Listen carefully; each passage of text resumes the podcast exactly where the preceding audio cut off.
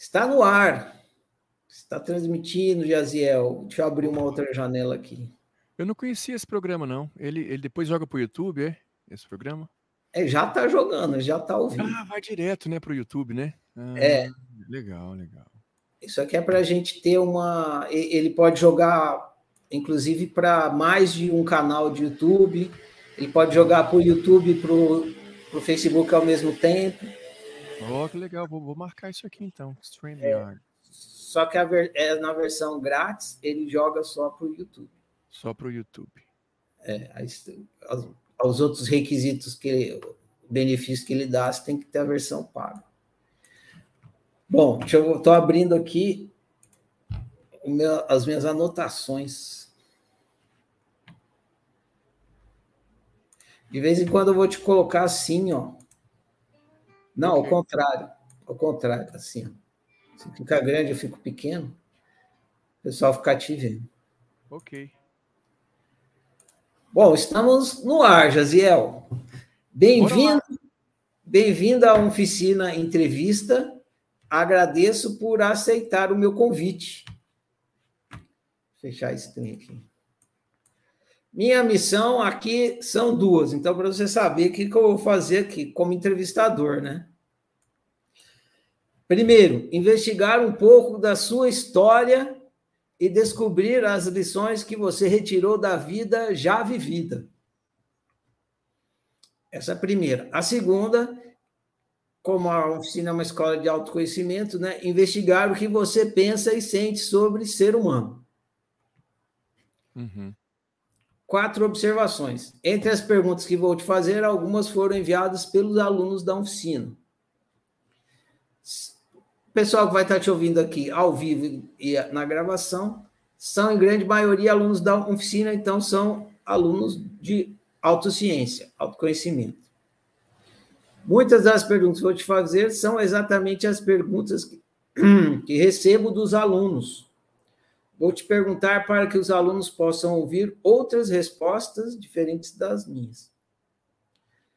Quarta observação: qualquer coisa que você não quiser responder ou não quiser tornar público, só me dizer que eu pulo, sem problemas. Ok. Beleza? Beleza. Ah, eu vou fazer uma coisa aqui que eu não costumo fazer, mas no seu caso eu acho que eu devo fazer. É, te apresentar. All right. Para vocês que não conhecem, esse é o Josiel Calisto e o Jaziel, ele é professor de skate, entre outras coisas. E eu conheci o Jaziel procurando no YouTube manobras de skate. Então, eu queria aprender como é que fazia uma manobra. Vocês sabem que no YouTube tem tutorial para tudo, né? E tem bastante tutorial para skatista que quer aprender manobra de skate, de todos os níveis. Eu, Jazel, não lembro exatamente qual era a manobra, mas é, eu acho que era não sei se foi exatamente essa a primeira, entre várias que eu, que eu assisti, mas eu lembro de uma que, que eu assisti, que talvez seja essa, que era o Oli Flip, hum. e você estava fazendo sentado, e você mostrou várias vezes sentado. Eu falei, ah, que legal a metodologia dele, porque cansa pra caramba. e se você praticar sentado, você só faz o movimento, evita um, um cansaço a menos. Uhum. Aí depois eu vi outras e tal. É... Então, eu conheci o Jaziel procurando manobras no, no YouTube e comecei a seguir, assinei o canal dele e comecei a seguir. E, claro, o YouTube começa a começa a, a, a, indicar conteúdo das pessoas que você segue, né? E é como toda vez aparecia vídeo do Jaziel lá e eu comecei a perceber que ele não se, ati, não se não ficava só no skate.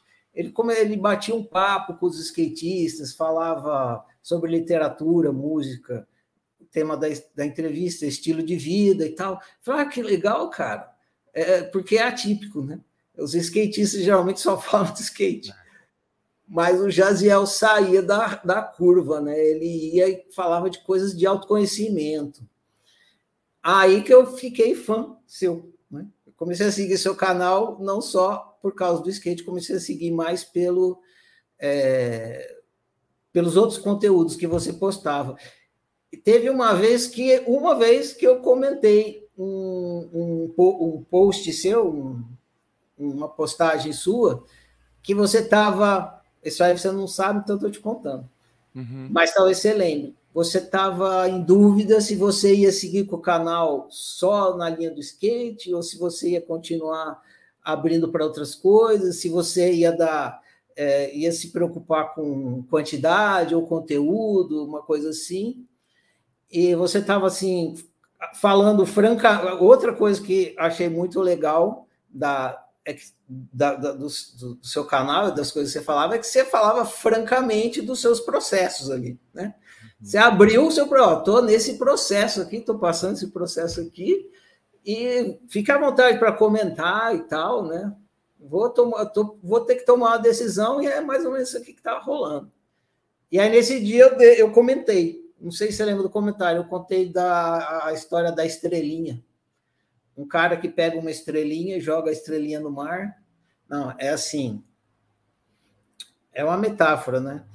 O, o, o velho está lá na beira da praia, ele está pegando. O mar trouxe um monte de estrelinha e ele está pegando as estrelinhas do mar e está jogando na água. Aí chega uma criança e fala: Ah, meu senhor, o senhor está. Daqui a pouco o sol vai cair e vai queimar todas essas estrelinhas. Que diferença faz você jogar essas estrelinhas de volta no mar? Aí o velho estava com uma estrelinha na mão e falou: Para essa aqui eu fiz toda a diferença. E tchum, jogou. Aí eu contei essa história e falei: Você você, se mesmo que seu público for pouco, para os que estiverem lá recebendo, você vai fazer toda a diferença. Aí foi a mensagem. Aí você respondeu, bacana, legal e tal. E aí você tomou sua decisão, seguiu. Achei legal que você continuou fazendo o que seu coração estava falando, continuou seguindo. E eu comecei a fazer entrevistas o ano passado porque a, a, oficina é uma escola de autoconhecimento, eu dou aula, eu, eu uso mais a, a, a internet para dar aula. Só que aí eu comecei a fazer entrevista porque eu acho legal as pessoas compartilharem o autoconhecimento uma com as outras e tal. Tem bastante gente que tem bagagem, história no autoconhecimento. Aí eu tive essa ideia, ah, dá para fazer entrevista, né? Adoro conversar sobre esse assunto, né? Uhum. Conversar com pessoas assim. Aí eu fiz ano passado, aí eu dá um trabalhão, correr atrás do entrevistado, aí eu fiquei meio assim, aí os caras, me os alunos me cobraram, oh, não vai fazer entrevista? Aí eu voltei a fazer entrevista esse ano. E aí lembrei de você, foi, puta, vai dar uma conversa muito legal se o Jaziel aceitar. E eu convidei você e você aceitou. Estamos aqui. então está aqui o Jaziel, é, é isso como ele veio parar aqui. Jaziel, eu vou começar então, agora a gente vai investigar você. Eu já te introduzi aqui, como é que você veio parar aqui. Vou te situar no tempo e no espaço. Onde você mora atualmente? Goiânia. Goiânia, Goiás. Você é nascido aí? Minas Gerais, João Pinheiro. Ah, você não é nascido aí. Quando é que você foi aí para Goiânia? Cheguei aqui com quatro anos três, três, na verdade, é quatro anos, um pouco antes, talvez. Quatro anos. De vez em quando você coloca umas fotos de um lugar no campo, é lá na sua cidade natal? Não, é uma região ali, é um parque perto de onde eu gravava, né? E aí eu gosto muito de natureza, né? De campo, de onde tem lagos. E aí eu vou para lá e filmo alguma coisa, faço algumas lives, né? Agora está mais difícil, mas eu fazia isso. Lembrei de outra coisa. Lembrei quando você estava construindo uma casa, não é isso? Ah, sim, no, no mato, né? Na mata. É, é. Isso. Aí lembro você falou alguma coisa assim, tipo, você tem que passar pela experiência de construir uma casa. É, como é que é duro o negócio, sonhar, né? Imaginar. É muito. É, é difícil, mas é assim é muito prazeroso também, quando você vê ela tomando forma assim, entendendo os processos, né? A gente valoriza mais. Quando você faz parte do processo daquilo que você tem, Né? Porque o que acontece? É, com, a, com a industrialização, né, revolução industrial, você ficava responsável por uma coisa só, apertar um parafuso de um negócio só. E aí você perde o todo. O artesão de você entender, né? Do início até o final e passar por tudo aquilo, né? Então eu acho muito gostoso isso. É arte, é. na verdade, né? Eu achei sensacional a dica. Uma vez uma, um cara me falou assim: você tem que comprar um carro velho consertar, que, que, é similar, né? Já consertar. Também. também já? Já mexi carburador, aquele negócio todo. Assim, eu gosto de aprender, eu gosto de entender como que funcionam as coisas. Né? Você tem uma ideia? Eu tinha, eu tinha assim, curiosidade, assim, sabe? Da criança, né? Eu tinha cinco anos, lembro direitinho, cara. Primeira vez que eu fiquei curioso, cara, olha só isso aqui e eu tava com prego na mão e olhei para a tomada, falei, cara, esse prego cabe ali. tava sozinho em casa. Minha mãe estava em algum lugar, na verdade. Ela estava lá, meu pai trabalhava fora, minha mãe ficava em casa. Olhei e falei, cara, é perfeito. Aquele negócio de, de sabe, de, de, construir, de encaixar, de descobrir. E mandei o prego lá. Foi só aquela. Foi o susto. Assim, eu lembro como se fosse hoje, já faz um tempinho, já faz uns 44 anos a tremida que eu levei, assim, soltei na hora e fiquei assustado, assim, paralisado. Mas a curiosidade, assim, sabe, de entender, descobrir. E eu tenho até hoje, assim, eu fui envelhecendo, mas a criança interior tá, tá muito viva aqui ainda. Sensacional. Essa pergunta que eu ia te fazer agora, quantos anos você tem atualmente? 49, fiz 49. Beleza. Então você está na idade que eu voltei a andar de skate, que eu estava te contando. Cara, voltou bem. Tô na hora. Você é casado? Você é casado, Josiel? Sim. É... Tem filhos? Eu tenho um filho da adolescência, ele mora em Portugal. Ah, que bacana. Pedro Henrique, tem 31 anos, meu filho. Nu? É, é skatista também? Não quis, cara. Na verdade, ele sim, ele até quis, mas ele depois a, ele foi pro videogame e acabou é, enveredando por esse caminho aí. E aí o skate não evoluiu, mas eu dei um skate para ele, cheguei a andar de skate com ele, tem, né? A gente fez alguns filminhos e tal, mas ele não quis andar de skate, não. É... Qual é a sua profissão? Então, eu sou formado em telecomunicações, curso técnico, pela na época era Escola Técnica Federal de Goiás, né? Hoje chama-se IF. E aí é, fui trabalhar nessa área telecomunicações, como técnico, manutenção em computadores, impressoras, na Pelé Goiás, que era uma, uma, uma estatal aqui, que foi privatizada, hoje é a Oi, né? Parece que o prédio lá é da Oi.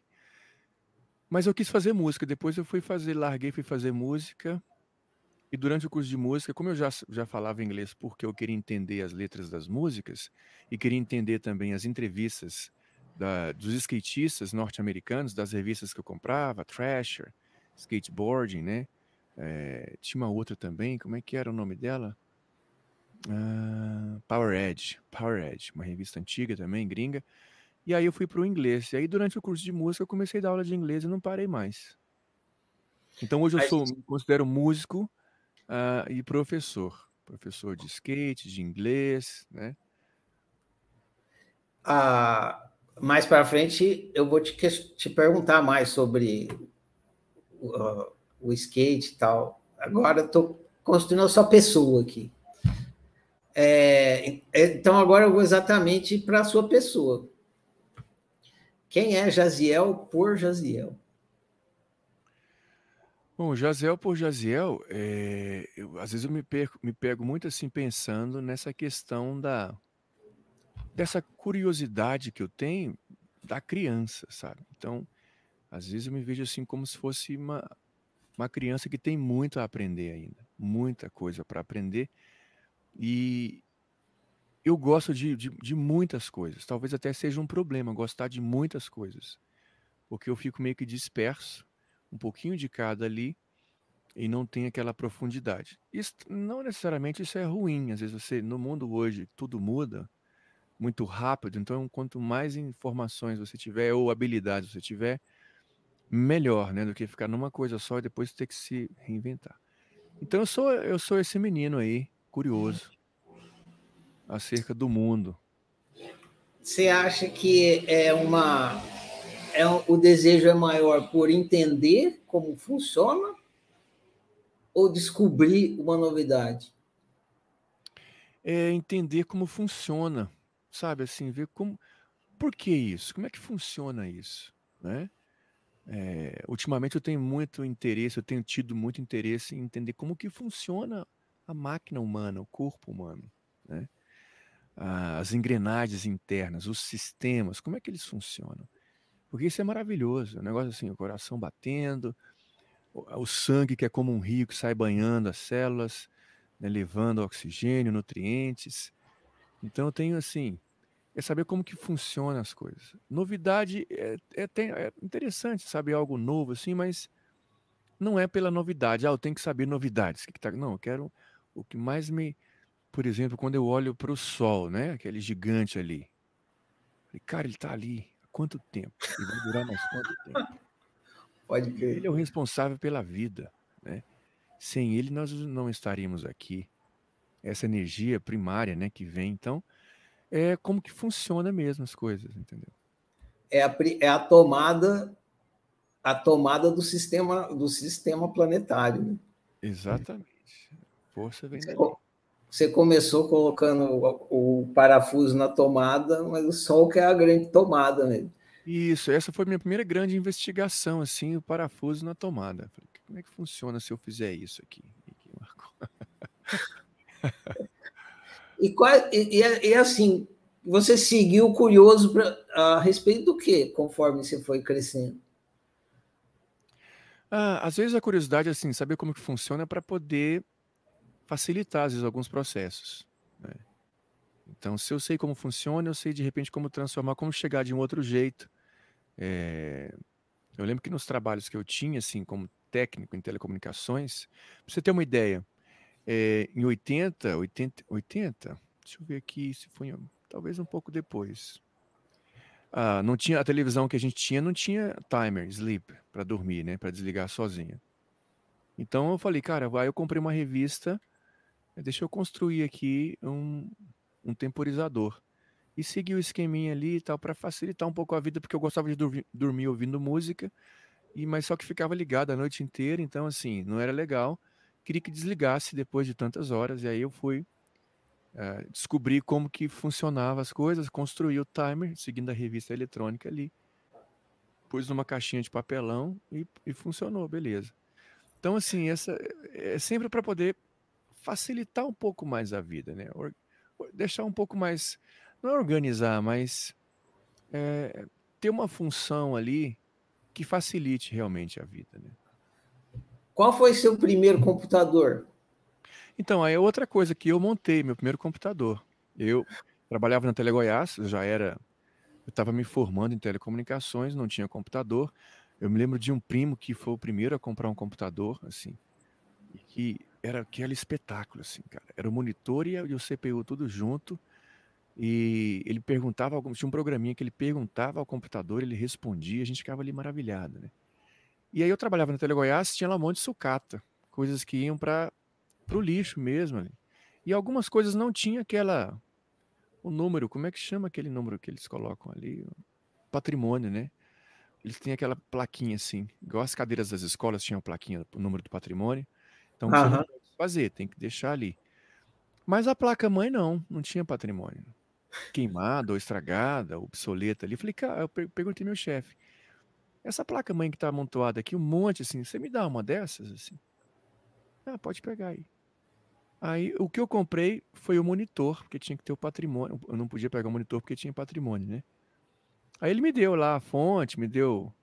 E virou um Frankenstein mesmo, assim. Eu montei ele em cima da minha cômoda, aberta, assim, a fonte, pus as memórias ali, bem. Era coisa muito assim, né? Você vai pensar não sei se era, era 56K, não era nem mega. 125K, um negócio assim. E montei esse computador ali, ficou aberto assim, e eu utilizava. Aí consegui acessar a internet de escada, não lembro nem a marca. O processador acho que era um 486. Isso mesmo, 486. E foi o primeiro computador que eu tive. Você lembra, do, lembra do teclado? Tá dando tá um eco. O teclado? Deu eco aí? Deu. Deu. E agora? Continua. Continua. Não, agora, agora sumiu, agora sumiu. Sumiu? Porque aqui para mim tá É. ok.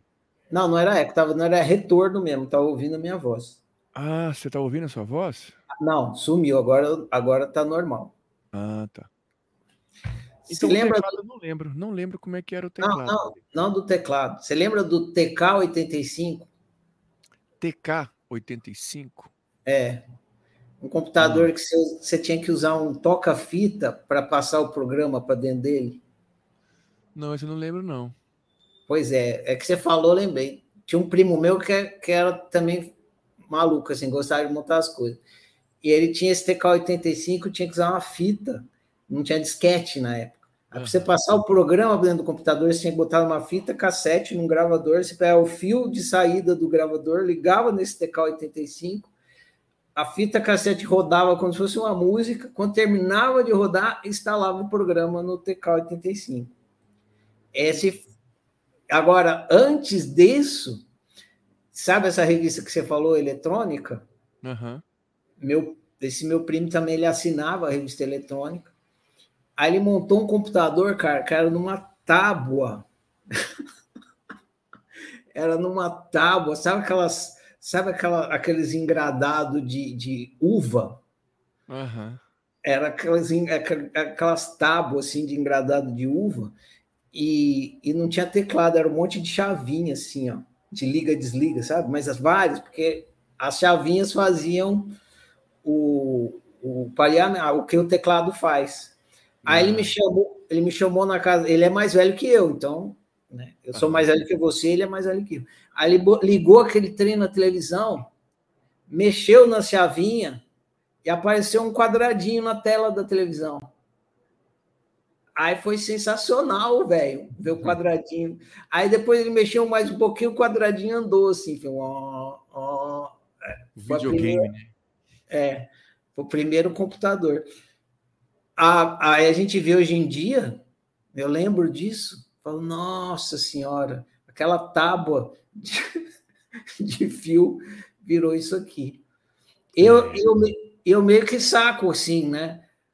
Porque lá dentro do chip está acontecendo o que acontecia em cima daquela tábua, né? Aham. Que era o 010101 que ele 01, fazia ali. Exatamente. Muito louco. Bom, é, como você descreve a sua personalidade? A minha personalidade, cara, eu sou mais pro lado é, melancólico e fleumático. Pode crer. É, às vezes assim, né, é um pouco mais reflexivo, observar o que está acontecendo antes de querer estourar, antes de querer, né? Sempre tentar entender o que está acontecendo, inclusive com os próprios sentimentos. Não é assim? Então, não sou muito explosivo assim. Claro que isso vai aquecendo aos poucos, você vai, de repente, você dá aquela reação que é necessária, né? Mas é isso, fleumático e mais melancólico.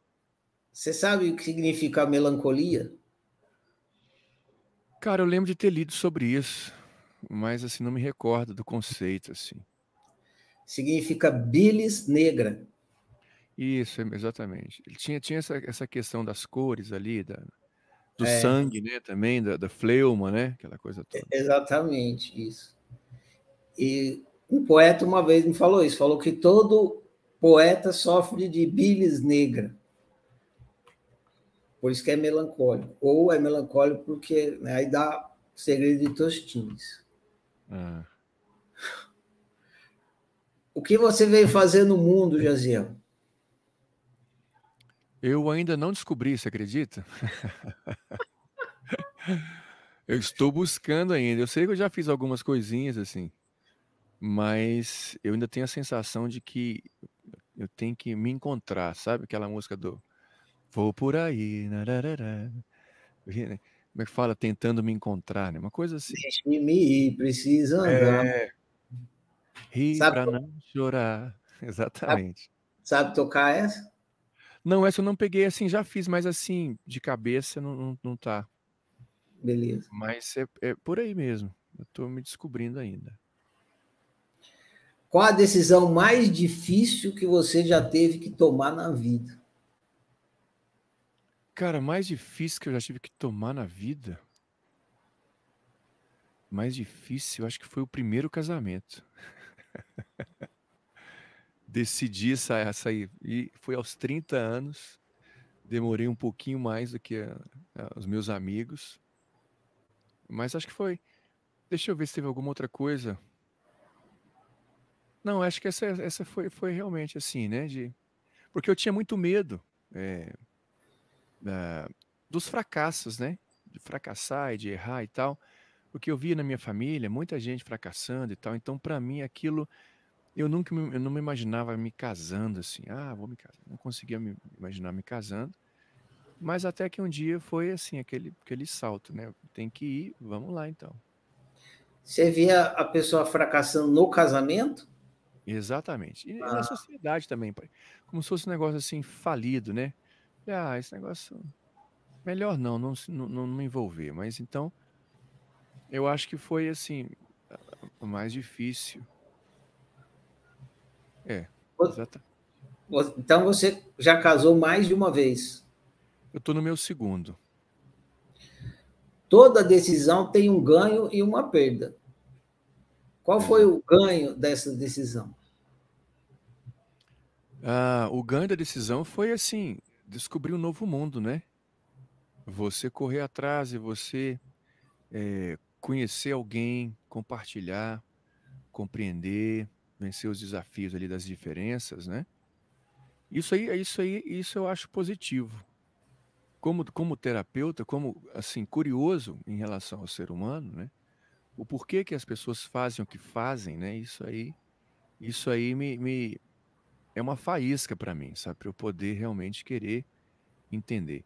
Eu me pegava muitas vezes, quando eu estava indo para o ensino médio, no ônibus, me pegava observando a respiração das pessoas no ônibus. E pela respiração, ó, que ele está mais ansioso, está faltando ar, aqui ele está mais relaxado, está mais tranquilo.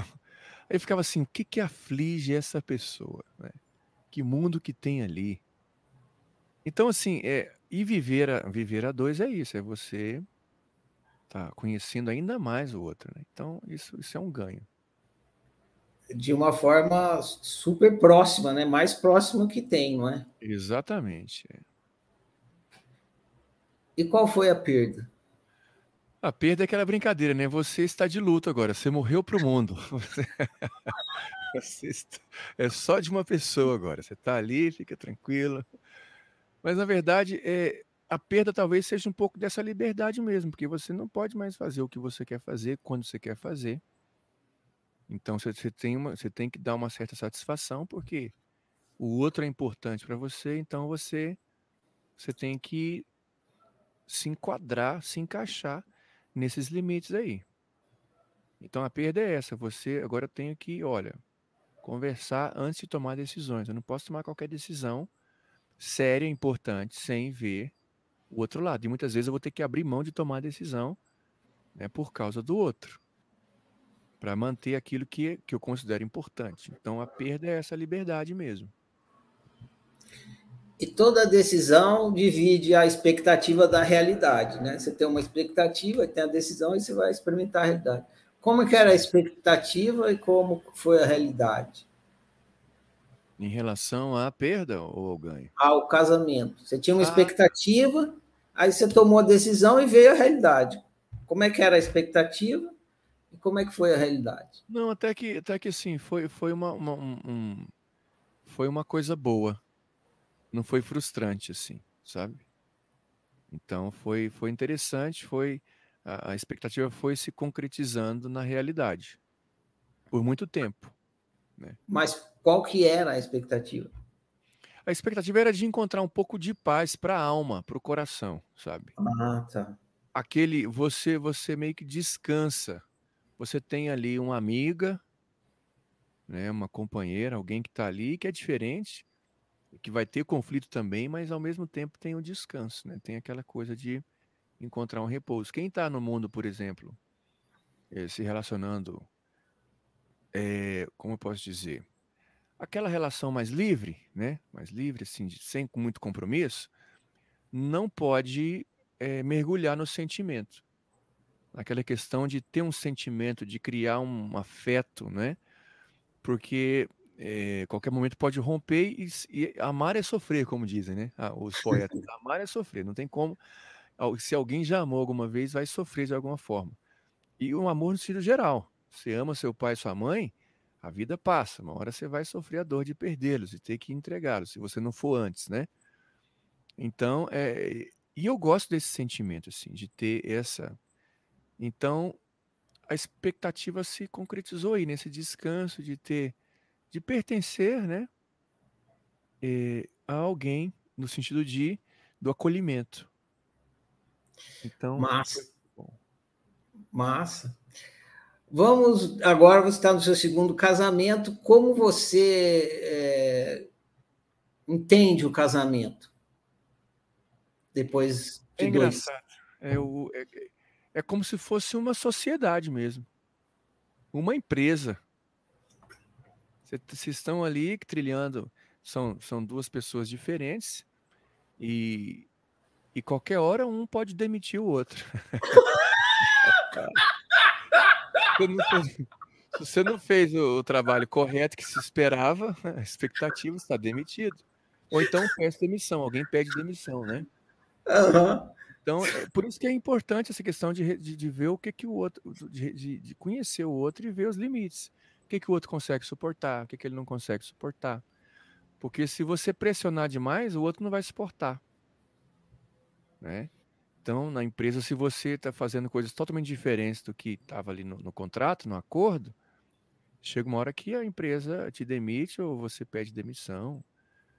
Então, é mais ou menos isso. É uma, uma sociedade, é uma parceria aí que tem é, essa questão aí. Né?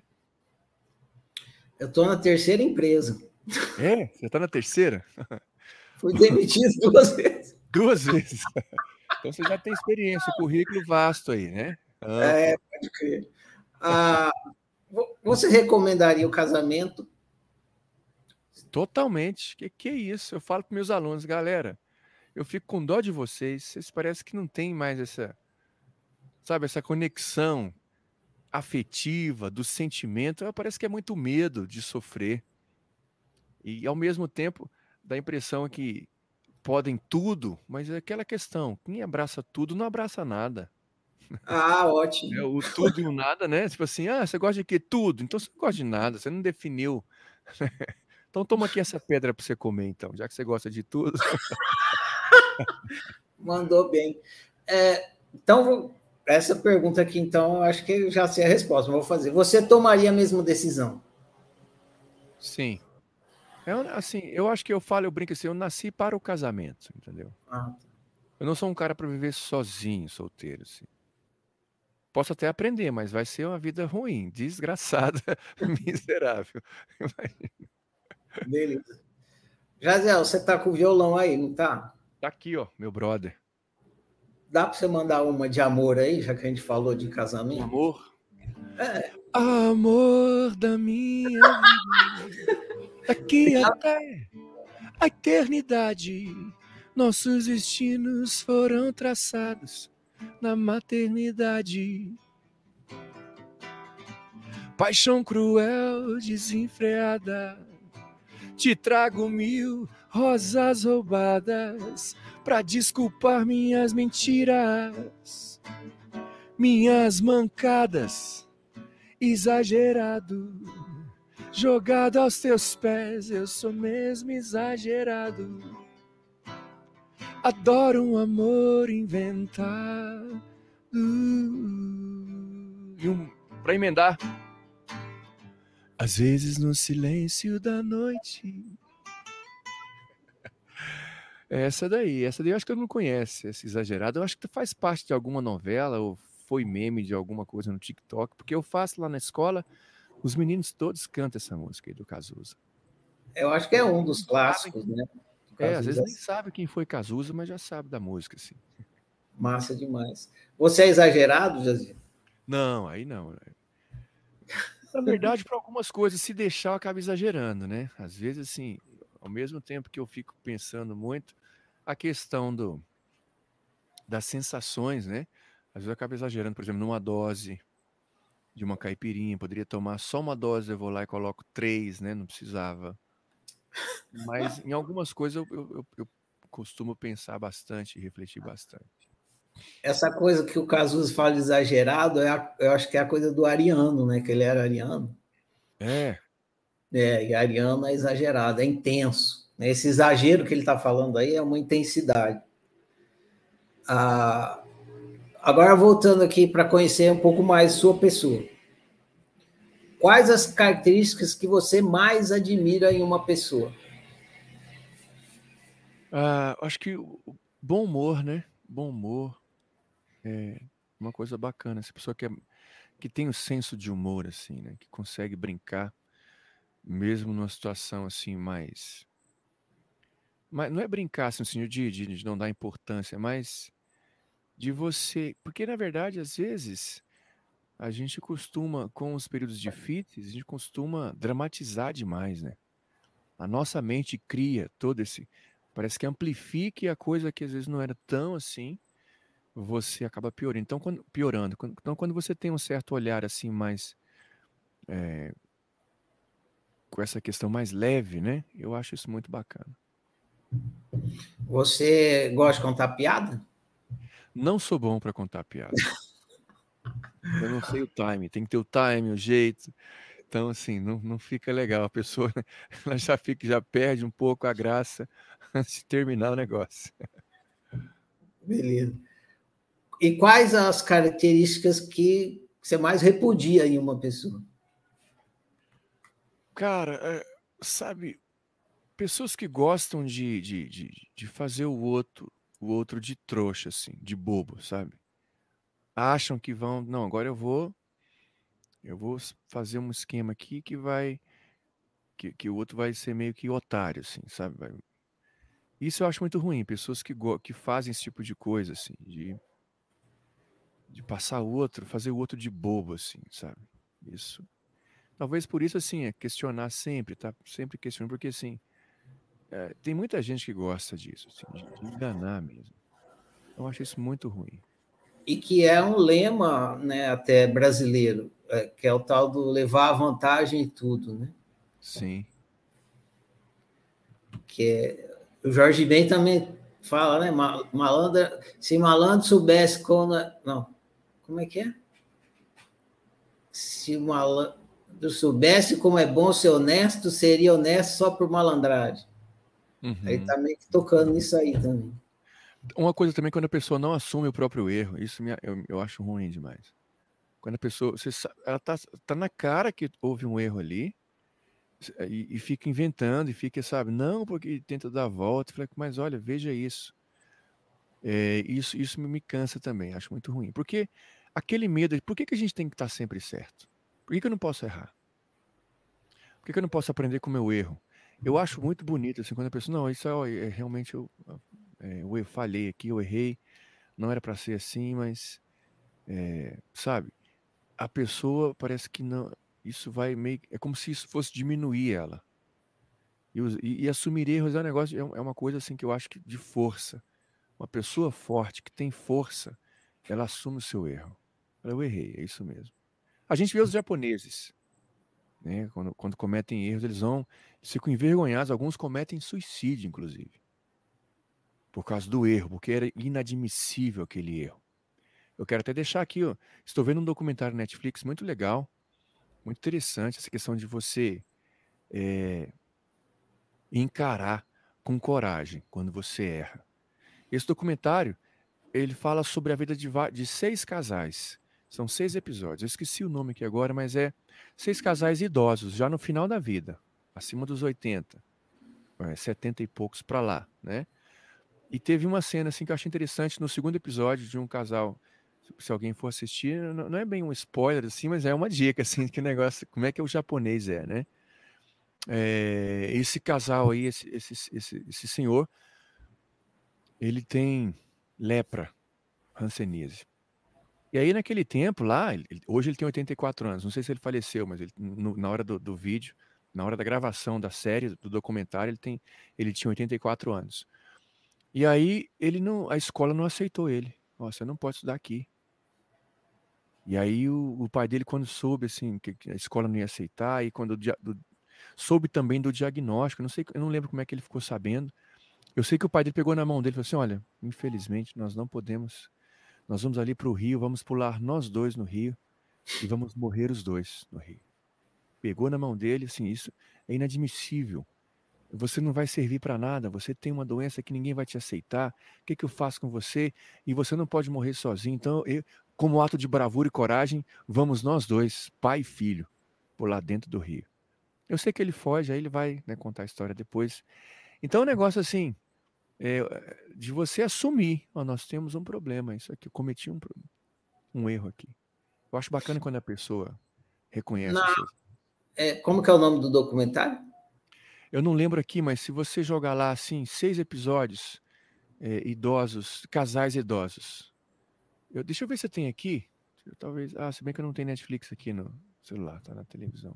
Ah, depois a gente pesquisa. É, mas depois dá uma pesquisadinha aí que é, que é fácil de achar. Bem interessante mesmo. Deixa eu, já que você entrou num tema bem interessante, te perguntar. A gente não, não, não gosta de assumir o erro que nem está observando.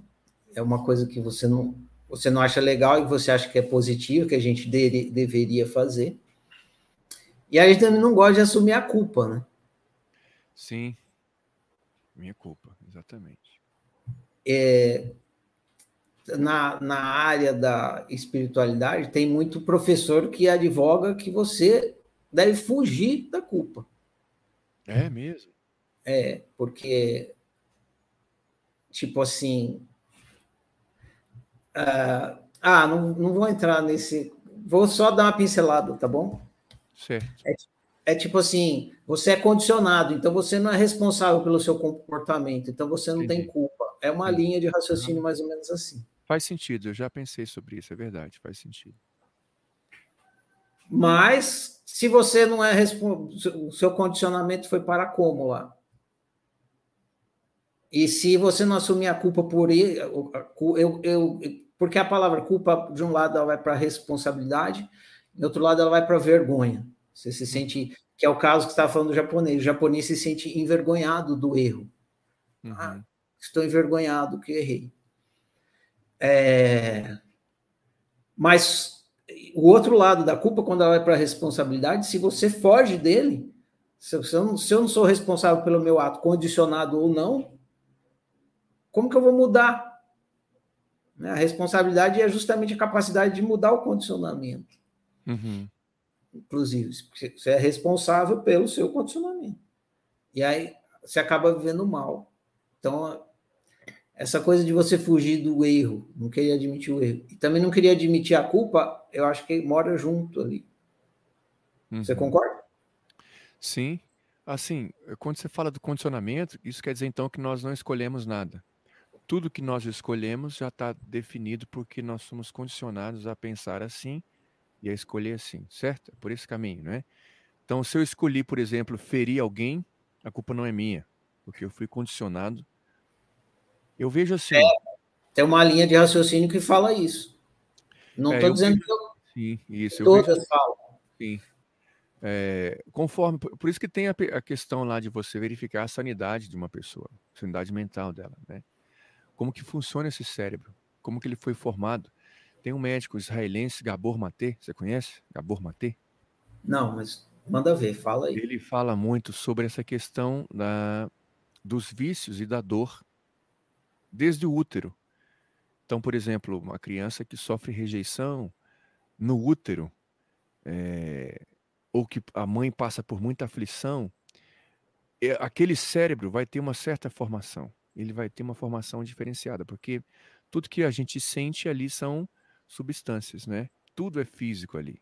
Então você sentiu depressivo, tem alguma coisa ali que não está funcionando e o sangue reage e o sangue vai para o bebê. Então, assim, esse cara ele fala que muitas vezes algumas pessoas vão para os vícios é, não porque elas escolheram, porque realmente a dor foi muito forte, elas foram impelidas a buscar aquilo como forma de alívio, de sobreviver por causa dessa dor intensa aí. Então, em alguns casos, a gente pode pensar, eu, eu pelo menos penso assim, né? Que a pessoa realmente não, não, não pode ser culpada, penalizada.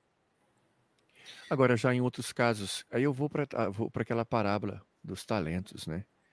É, quem tem muito talento, por exemplo, você tem uma, um cérebro que está funcionando, você teve acolhimento, você teve todo um desenvolvimento, você é capaz de escolher melhor do que o outro ali. E aí, por algum motivo, você escolhe agredir, ferir, fazer alguma coisa que não é legal para a sociedade. Porque também o, o, bem e o mal, né? É tudo é construção nossa. Nietzsche já falava sobre isso, para além do bem e do mal. Não existe o bem e o mal, tudo isso é uma construção e, e é relativo, dizendo ele, né? Mas é, quando eu escolho, eu tenho condição de pensar e eu escolho mal, eu tenho que assumir essa culpa. Eu tenho que, poxa, eu não fiz aquilo. Quando eu esqueço de alguma coisa também, de qualquer forma foi, foi eu esqueci de, de fazer algo importante que prejudicou um monte de gente ali e tal. Por que, que eu fui esquecer? Ah, aí eu vou começar a colocar desculpas. Não, porque eu estou tarefado e tal. Que a gente pode, por meio da ação, da vontade, traçar alguns caminhos para que realmente a gente consiga executar aquilo que tem que ser executado. Se eu não executei, minha culpa. Alguma coisa aconteceu. Por que que, né? Então, assim, agora, é... não é também para ficar acusando e, condenando aquela coisa. Assim. É simplesmente você assumir sua culpa, fazer um processo de sublimação, você pegar essa culpa, aprender com ela e ela não ficar ali te machucando, te remoendo. E você, a gente está aqui, ah, você perguntou por que, que eu estou aqui, de repente, uma, uma frase clichê, né? A gente está aqui para meio que para melhorar, para ser, ser cada vez melhor. E às vezes você, quando consegue lidar com isso tudo, você se torna, para você mesmo, primeiramente, melhor. E aí você consegue, de repente, ser melhor também para o outro. Porque viver em sociedade tem isso. Não tem como você fazer o que você quiser vivendo em sociedade. Né? A gente, não sei se você leu o Leviatã, Thomas Hobbes, né? A questão do Estado que vem para tentar nos dar liberdade, ao mesmo tempo que tira liberdade, nos dá liberdade. É meio que um paradoxo. Né? No estado de natureza, você estava ali inseguro, porque podia-se tudo. O cara mais forte, mais inteligente, tomava tudo que você construiu ali e não havia lei, não havia, não, não havia certo ou errado.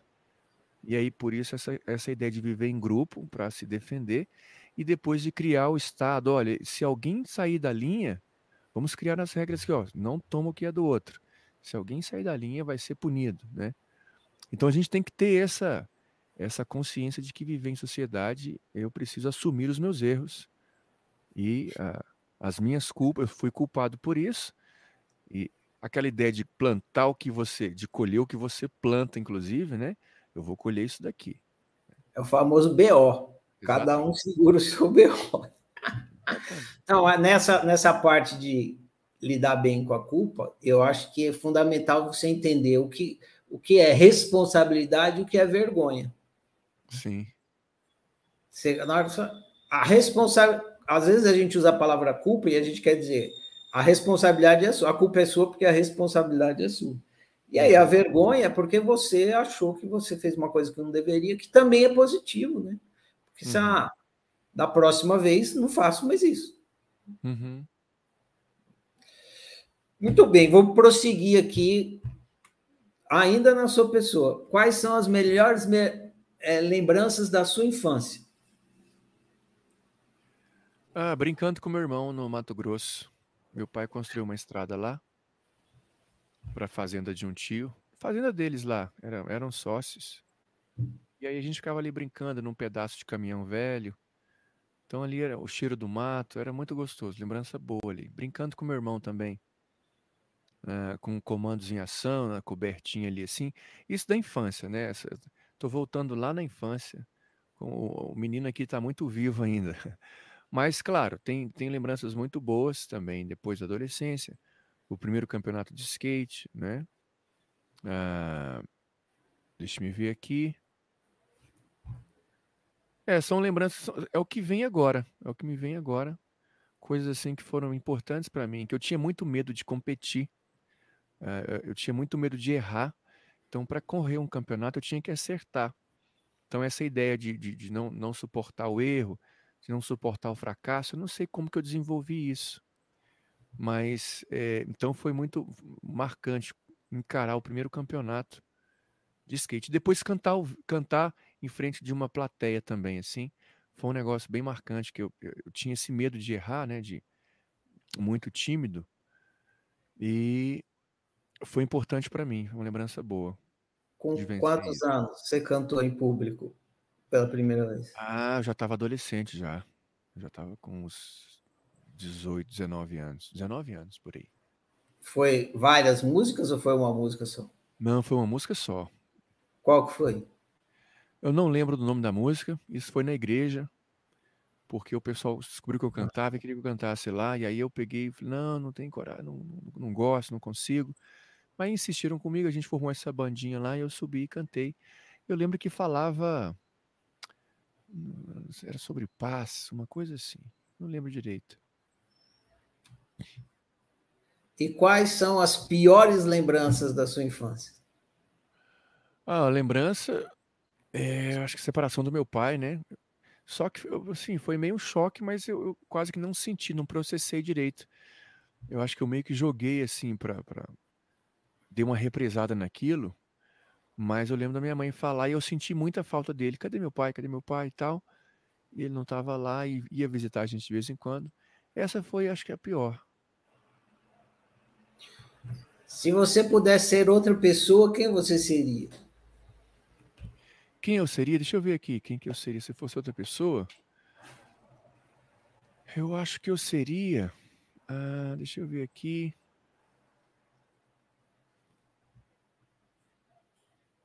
Cara, eu seria o Paulinho Mosca. Ah. Eu gosto do estilão dele, assim, de música, e seguir a vida tocando a música dele e tal, a arte dele. É um cara que tira fotos, fez aquele programa lá do, do esqueci o nome do Espelho, acho que é Espelho o programa dele. Não, Espelho não, Espelho é do, do Lázaro, né? Mas acho, assim, acho que seria o Paulinho Mosca, vivendo de música, tranquilo ali. Eu acho que parece que ele é um cara bem tranquilo, bem, bem zen, assim. Eu, eu, eu parece que ele adora tocar violão e voz. Ele violão adora... e voz, cara, é isso mesmo. Eu seria o Paulinho Mosca. Uma vez, uma vez teve um show dele na, lá numa, num parque em São Paulo e tinha pouco, nem tinha muita gente, era tipo um coreto assim, tinha um pouco de gente, e ele subiu lá e mandou ver no violão e voz com maior, maior uh, deleite. Maior deleite, é. Foi, nossa, o cara adora um violão e voz. Foi um aço. O que você mais gosta de fazer? Cara, eu gosto de, de, de tocar violão, de andar de skate, ler. Essas três coisas assim, eu gosto bastante. Qual que você faz mais dessas três? O que eu faço mais é o violão. Cantar. Pegar o violão, cantar de manhãzinha, às vezes de tarde, às vezes à noite. É mais fácil, é mais prático estar aqui perto, né? Uhum. O que você menos gosta de fazer? Dá aquela preguiça. Ah, corrigir prova de aluno, agora prova. Misericórdia. Eu falo isso para eles. Falei, cara, se não tivesse prova ia ser bom demais. Pensa. Para vocês e para mim. Eu vou, vou, te falar uma coisa que eu já fiz. Eu já fui, aliás, a gente tem várias coisas em comuns, várias coisas em comum, e uma delas é que eu também já fui professor de inglês. Me, me fala como é que você conseguiu cair fora. Eu preciso saber urgentemente. Cara, eu, eu foi, eu, a minha última profissão era professor de inglês e eu morava em São Paulo e foi quando eu decidi que eu ia me dedicar mais ao autoconhecimento, e aí eu vim para Uberlândia. Eu tive que mudar várias coisas da minha vida, tipo, eu tive que sair de São Paulo, né? Porque Sim. Lá em São Paulo tinha muito gastos e tal. Uma coisa. Cara, né? É, e outra coisa que possibilita eu fazer o que eu estou fazendo agora é que eu não tenho filhos, então ah, minha demanda, assim, eu consigo sobreviver com pouco dinheiro, muito pouquinho, assim. Então, significa que, como eu consigo sobreviver com pouco dinheiro, eu consigo ter mais tempo para mim. Não uhum. preciso vender tanto meu tempo. Então, foi mais ou menos isso que eu fiz. Eu fui, fui reorganizando a minha vida para ter o mínimo de despesa possível. O mínimo. Uhum. Uhum. Sair de São Paulo foi uma coisa que eu tinha um apartamento lá que fez isso. Eu, eu lá eu tinha despesa com o apartamento. Aí eu saí de lá, comecei a alugar o apartamento. Sim. Aí com o aluguel do apartamento lá de São Paulo, eu consigo pagar o aluguel daqui de Uberlândia e as outras despesas que eu tenho de, de da vida, né? Uhum. Então, então é, foi mais ou menos assim. E você eu... hoje, então, é o trabalho, é o autoconhecimento, é o que você se dedica 100%, é o autoconhecimento dos seus alunos aí online.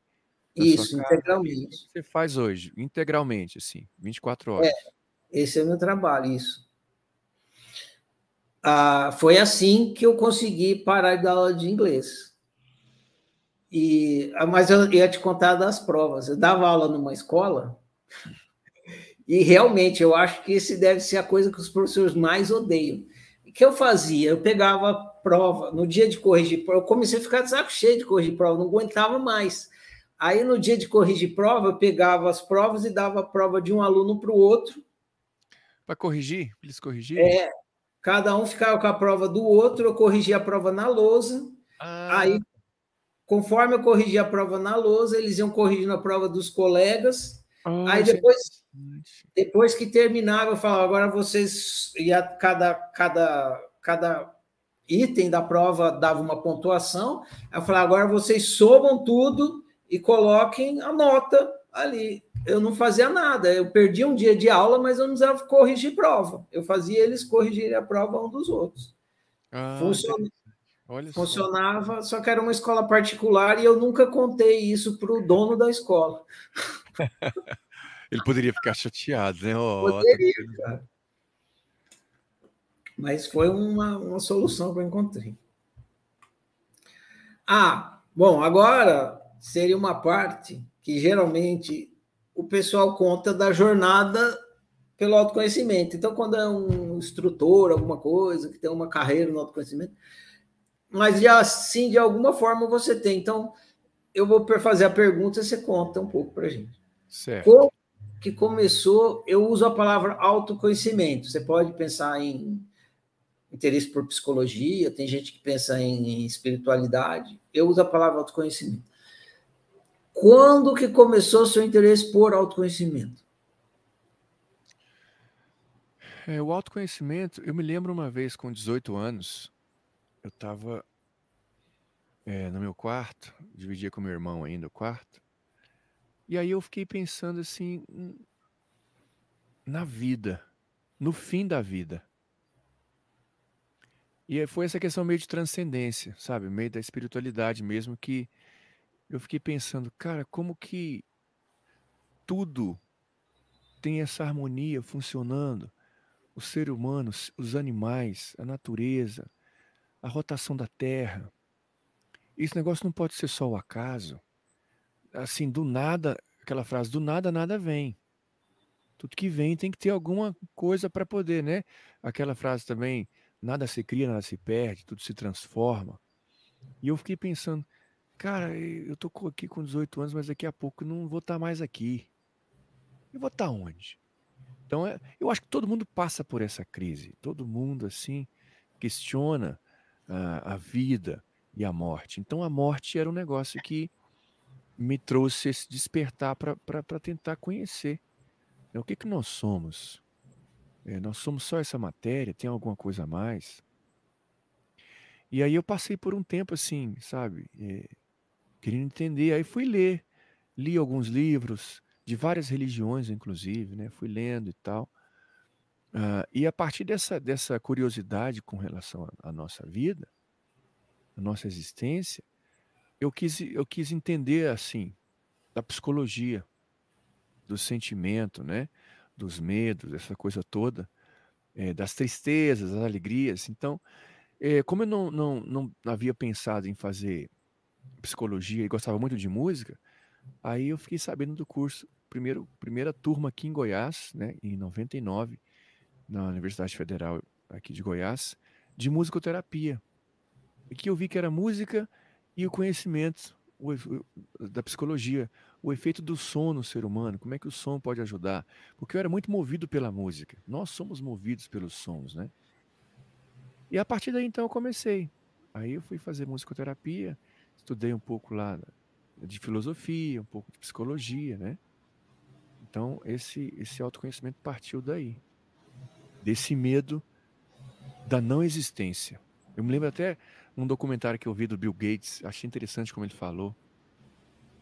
É, a história do Bill Gates, lá, a vida dele, né?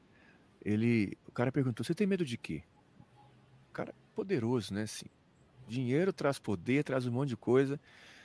Eu tenho medo de não pensar. Aí eu falei: Eu não quis nem falar que é morrer, porque assim, se você mata o pensamento, acabou, né? Pensa, uhum. logo existe. Pensa, uhum. logo existe. Então, assim, é, por mais que o, corpo fique ali, mas assim, é, a, a, vida mesmo, assim, a mental, essa coisa, né? É o que dá sentido, é o que dá sabor, né? Porque se você não pensa, acabou o tempero, acabou o sabor. Né? Então, é, a partir daí, então, eu comecei a querer entender um pouco mais das coisas. Ah, você chegou num ponto que é uma pergunta que eu sempre faço aqui, eu vou fazer, então. E a gente conversa. Aproveitar que você entrou no tema. O escritor francês Albert Camus, você deve saber quem é, né? Camus. Diz que só existe um problema filosófico realmente sério: o suicídio. Decidir se a vida vale ou não vale a pena ser vivida. Você concorda com isso? Que é o único problema sério, né? É. Uh, eu concordo pelo seguinte, assim, se você pensar bem, né, se, se, a gente pensar bem, é, não existe vida sem sofrimento. Tendo ou não tendo dinheiro, alguns vão sofrer mais, outros vão sofrer menos. Os meus alunos costumam falar assim: ah, prefiro estar depressivo lá em Paris, com muito dinheiro no bolso. Aí eu penso assim, a depressão tira o prazer de tudo. Uhum. Ela mata a sua forma. Então, você vai olhar, você vai ter mais dor ainda porque você está longe da sua terra. Sei lá, você vai estar tá num lugar que você não consegue ver beleza. Você não consegue. Então, a depressão é um negócio sério.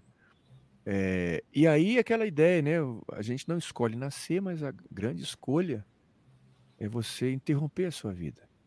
Aí eu entro um pouco naquela questão que a gente falava lá, que a gente está condicionado é, você, é, nenhuma pessoa que esteja saudável, que esteja né, plena de vida, é, vai querer morrer. E eu penso que até assim, aquele que quer morrer, ele não quer morrer, ele quer, ele quer apagar a dor que é gigantesca. A dor de, de, não, de não ter é, expectativa, a dor de não desfrutar da vida. A vida vira um peso gigantesco. Então, se ele pudesse não ter aquilo, aquele peso, ele continuaria, mas como ele não consegue, aí ele é meio que forçado, ele é impelido.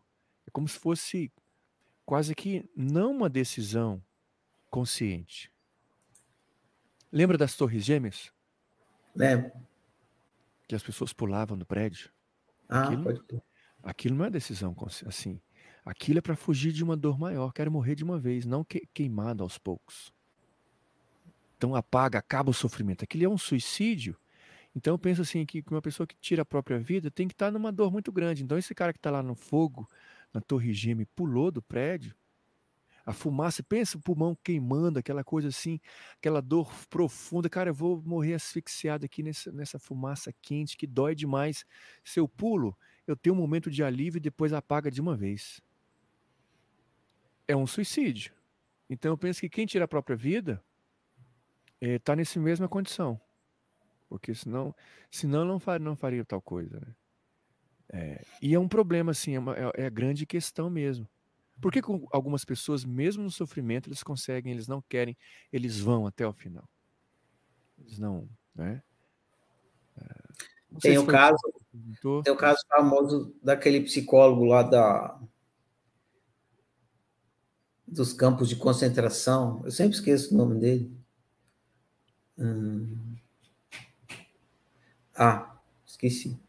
Mas ele, ele, ele era um judeu, ficou no campo de concentração e ele aproveitou a, a estadia dele para pesquisar exatamente essa pergunta que você fez.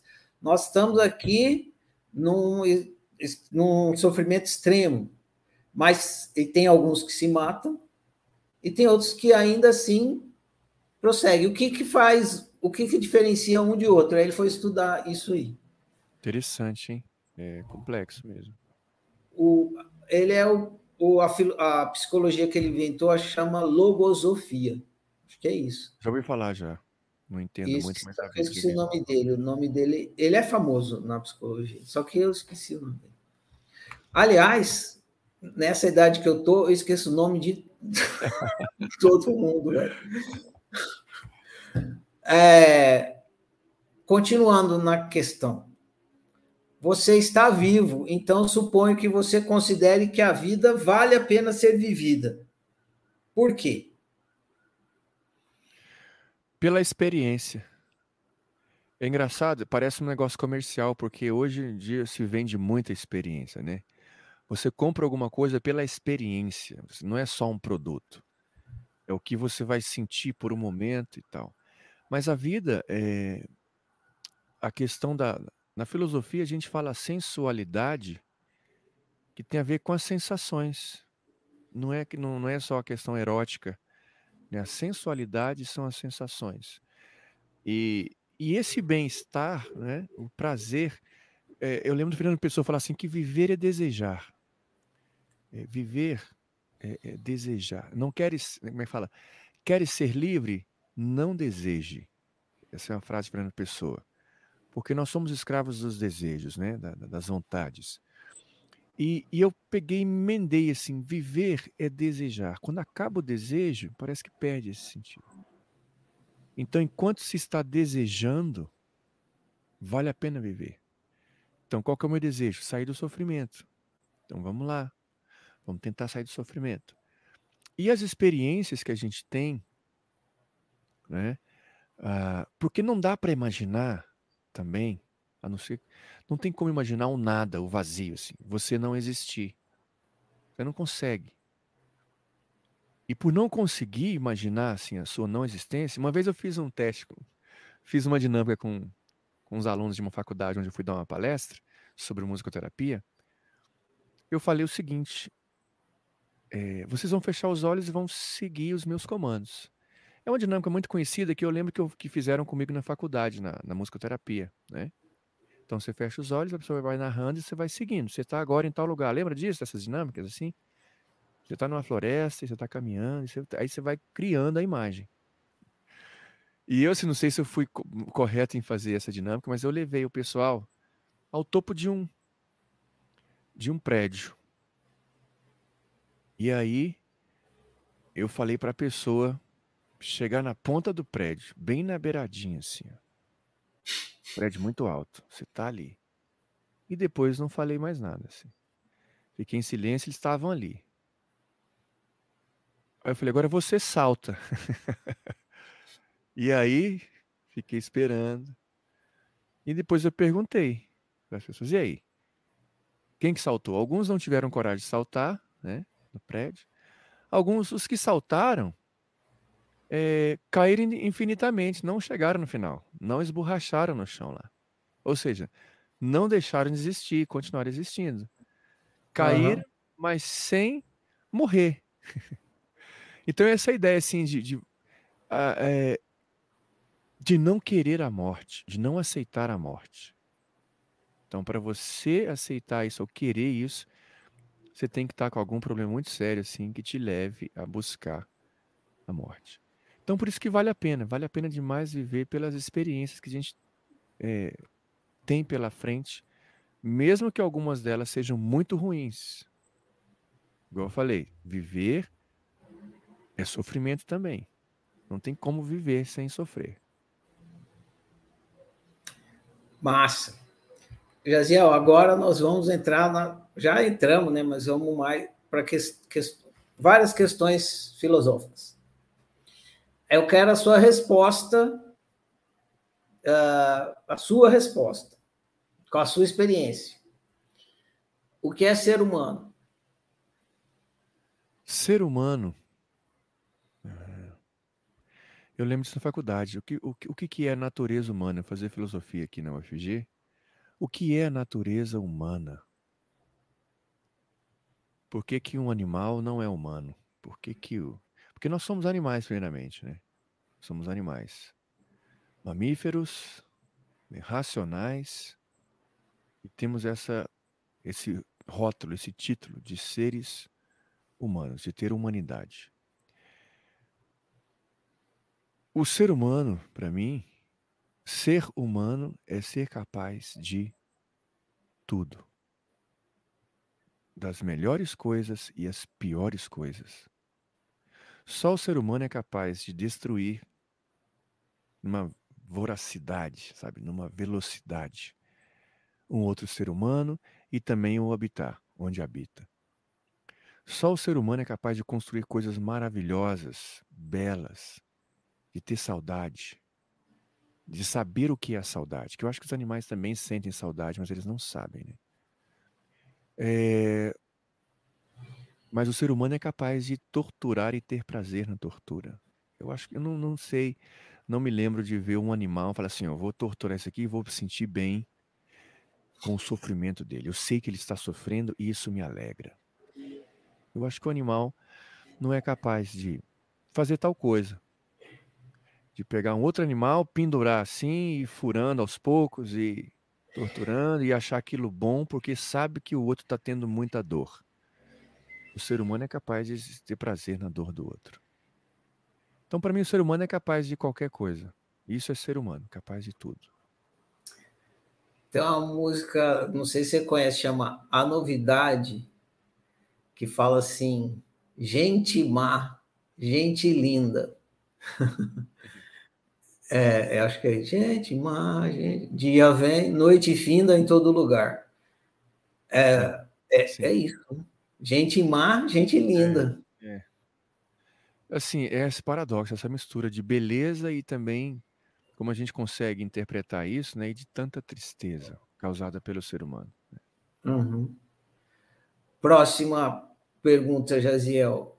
Tem uma música aí para o ser humano, Jaziel?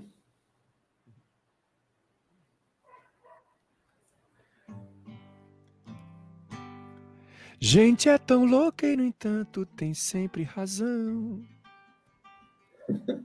Quando consegue um dedo, já não serve mais que a mão. E o problema é tão fácil de perceber. É que gente, gente nasceu pra querer. Em casa, na rua, na praia, na escola ou no bar. Ah. Gente enganando, fingindo seu medo de amar. Uou, uou, uou, gente é tão louca e, no entanto, tem sempre razão.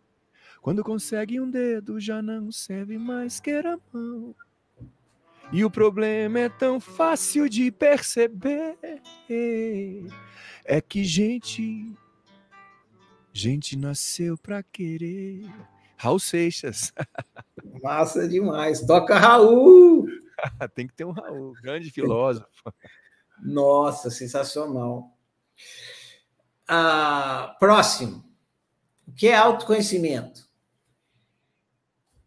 Ah, para mim, acho que autoconhecimento é a palavra auto, né? Self, si mesmo. Você tentar buscar pelos seus meios, pelos seus caminhos. Eu acho muito difícil você é, a falar que aprendeu tudo sem, sem precisar de ninguém, assim, né? É, que é complicado, a gente está sempre observando alguma coisa, alguém. E aí você vai fazendo as ligações, né? A partir do que você vai observando, você vai tentando ligar. E esse conhecimento também se baseia, assim, eu penso que tem que ter essa questão da, da experiência. Né? Você conhece, você experimenta. É claro que esse experimentar não é, por exemplo, ah, como é que funciona a cocaína no organismo? Tem que experimentar. Não. Uhum. É você experimentar, assim, observar a vivência do outro, aprender com, com o que você observa no outro, né? Então, esse autoconhecimento é isso, o self, é, é você mesmo buscando e questionando, né? Indagando coisas. O que é viver? Viver. É, viver é experimentar, cara. Experimentar. É, as sensações. Não tem como se você está experimentando, se você está. Isso assim, falando, falando é, fisiologicamente, fisiologicamente falando, né? Biologicamente. Agora, o viver em termos de da questão interna, aí cada um vai descobrir como é, né? O que é viver.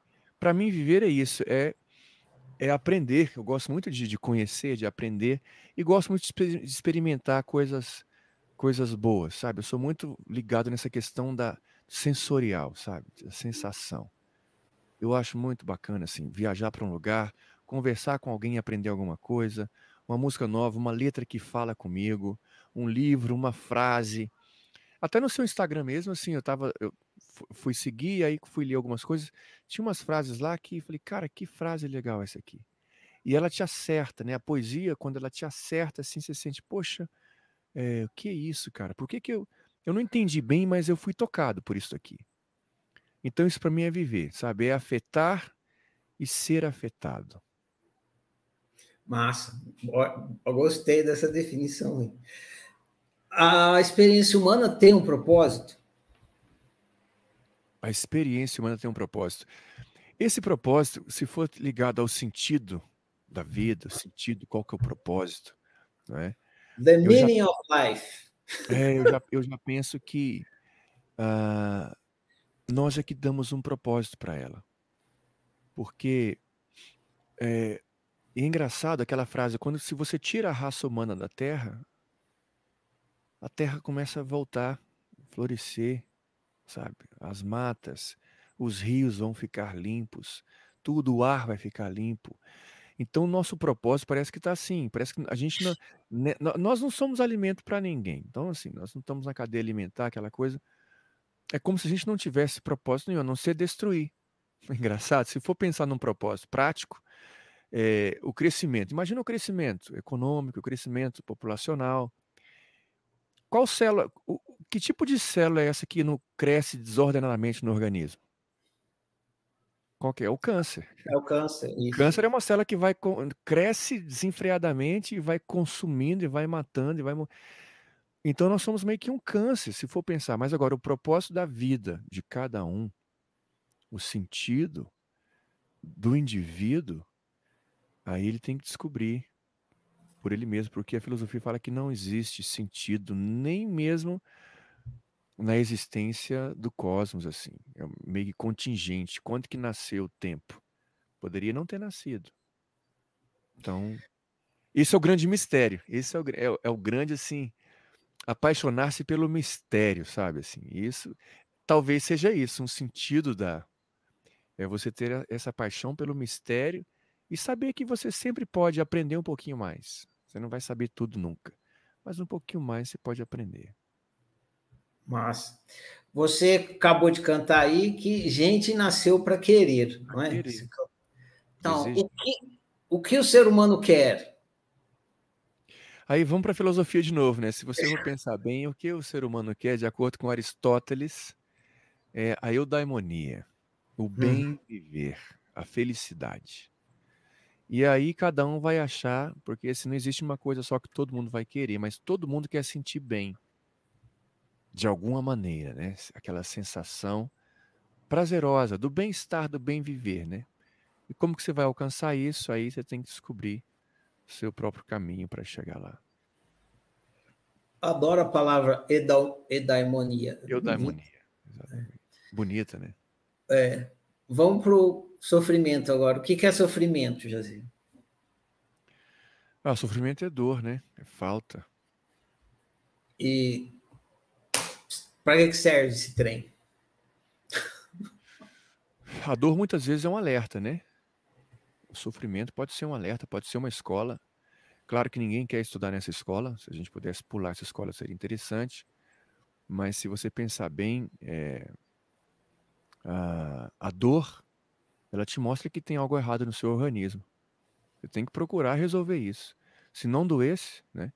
Eu tenho um amigo, tinha um amigo, na verdade a gente perdeu o contato, era só colega de faculdade, cadeirante, e ele me contou, cara, eu tava no terminal de ônibus, eu caí da cadeira e o ônibus passou no meu pé. Ele não sentiu dor, não sentiu nada, mas mesmo assim ele foi para o hospital porque poderia ter dado algum problema ali queria uhum. fazer ele perder a perna, perder o pé dele. Uhum. Então a dor, de certa forma, é um alerta, é, é, uma, é, uma, é um despertar. Ó, tem algo errado. Você precisa tomar outros caminhos, outros rumos, fazer outras coisas.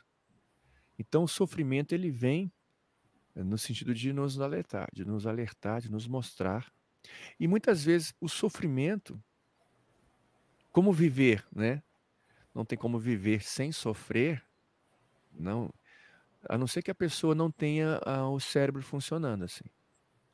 Para não sofrer emocionalmente, que eu tô falando, porque às vezes a dor você vai sentir, não tem como você não sentir dor física, né? Mas é, o sofrimento, ele, não vou dizer um mal necessário, não, não precisaria ter sofrimento, né? Mas como tem, a gente pode aprender muito, muito com o sofrimento, nosso e também do outro.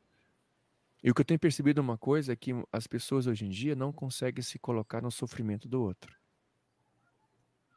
É o narcisismo, aquele egoísmo exacerbado, tudo eu, tudo eu, só eu, só eu, só eu, você, quando vê alguém sofrendo, você não dá a mínima, assim. Eu tenho percebido isso muito no, em alguns, sabe? É, como que a juventude tem lidado com isso? Você falou nisso, né? A hora que você falou que você, tá, que você tem, que você entrava no ônibus e ficava pensando o que está acontecendo naquele mundo ali, né? É. Esse é, que é o movimento da, da empatia, né? Empatia, exatamente. Você ficar ali tem um universo e tal, que é aqui tem um universo, lá também tem um universo. Uhum. E aí uhum. quando você pensa aqui tem um sofrimento, lá também tem um sofrimento. Sim. É. Você sempre teve empatia? Porque parece que é uma coisa que você tem. É, a minha mãe fala que é, desde pequenininho, assim, eu não lembro dessa, dessa fase, mas meu irmão no berço e eu querendo ajudar ele a sair daquela grade, aquela prisão, para ele ter a liberdade para brincar comigo. Então eu ia lá e chamava ele de coisa linda e pegava e tal. Eu bem novinho, mas eu não, não, não lembro disso. É, com os animais também, né? Inclusive, assim, é o que me levou a, a trilhar o caminho dessa, dessa questão da, da alimentação é, livre de animais e tal, o vegetarianismo, futuramente, não sei, o veganismo, né? Por essa empatia com os animais também, de, de, ver o sofrimento nesse processo que eles passam dos grandes produtores, né? Como que é rápido e como que é, é sofrido. Então, eu não sei, pode ser que desde pequeno, né? Desde pequeno. Vou aproveitar e vou trazer aqui para quem está assistindo um dado que não tem como saber, né? Quando eu te conheci, você era gordinho, agora você está mais magro. E aí eu lembro, você passou num processo de mudança de alimentação. Conta Sim. como é que você teve essa ideia, o que, que envolve, o que, que você fez? Ah, primeiramente, assim, é... eu comia bastante, assim, e fazia muita atividade física. Porque comer é um prazer que realmente assim, nos prazeres mais fáceis. Você vai lá, compra um negócio, come e, sabe, tem aquele êxtase depois você quer comer de novo. E aí, assim, eu não conseguia perder peso e para andar de skate eu queria estar mais leve, por causa do joelho e tal. Mas teve um episódio que eu estava comendo, tomando café muito forte, com muito açúcar. E aí o coração deu uma taquicardia, deu uma. É, a ansiedade vinha muito forte por causa do café e do açúcar, que eu tomava à tarde também. E aí o coração disparava. Aí eu fui no médico, ele me passou: não, sua pressão tá alta, tá acima do peso. E me mandou um remédio. Não perguntou o que eu estava comendo. E o remédio me fez muito mal. Comecei a ter tontura, aquela coisa. E falei, cara, o que está acontecendo? Aí veio essa vontade de descobrir. Assim. Aí fui na internet e vi que o açúcar e o café eles podem realmente levar ansiedade, taquicardia, você não dorme. Cortei o negócio, passou. Falei, cara, vou. Eu comecei a me interessar pelo que eu como, pelo que eu colocava para dentro, pra dentro, né? né? E aí eu falei, não, eu vou, eu vou começar a buscar isso aqui. E foi, eu falei assim, agora sim eu vou conseguir perder peso. De que maneira? Tirando o industrializado, que eu comecei a estudar sobre esse tipo de alimento, não faz bem. O açúcar não faz bem, um monte de coisa. Claro que assim, eu ainda como coisas que não fazem bem, mas assim, mudou demais E aí foi quando eu comecei a introduzir mais frutas. Antes de comer qualquer coisa assim muito calórica, eu comia bastante frutas antes. E aí eu só degustava, aquilo não, não deixava o prazer, tinha aquele prazer de comer aquele, aquele alimento calórico, mas já estava satisfeito, já estava cheio. Então eu comia duas laranjas, duas bananas, enchia bem o estômago e depois pegava um pedacinho ali de uma friturinha, do negócio, e, e, e até chegar ao ponto de eu me acostumar tanto com as frutas, a suavidade do açúcar, né, da frutose, a água que contém e o jeito que desce, assim. E eu falei, cara, eu vou estudar, porque veja bem, eu não tinha.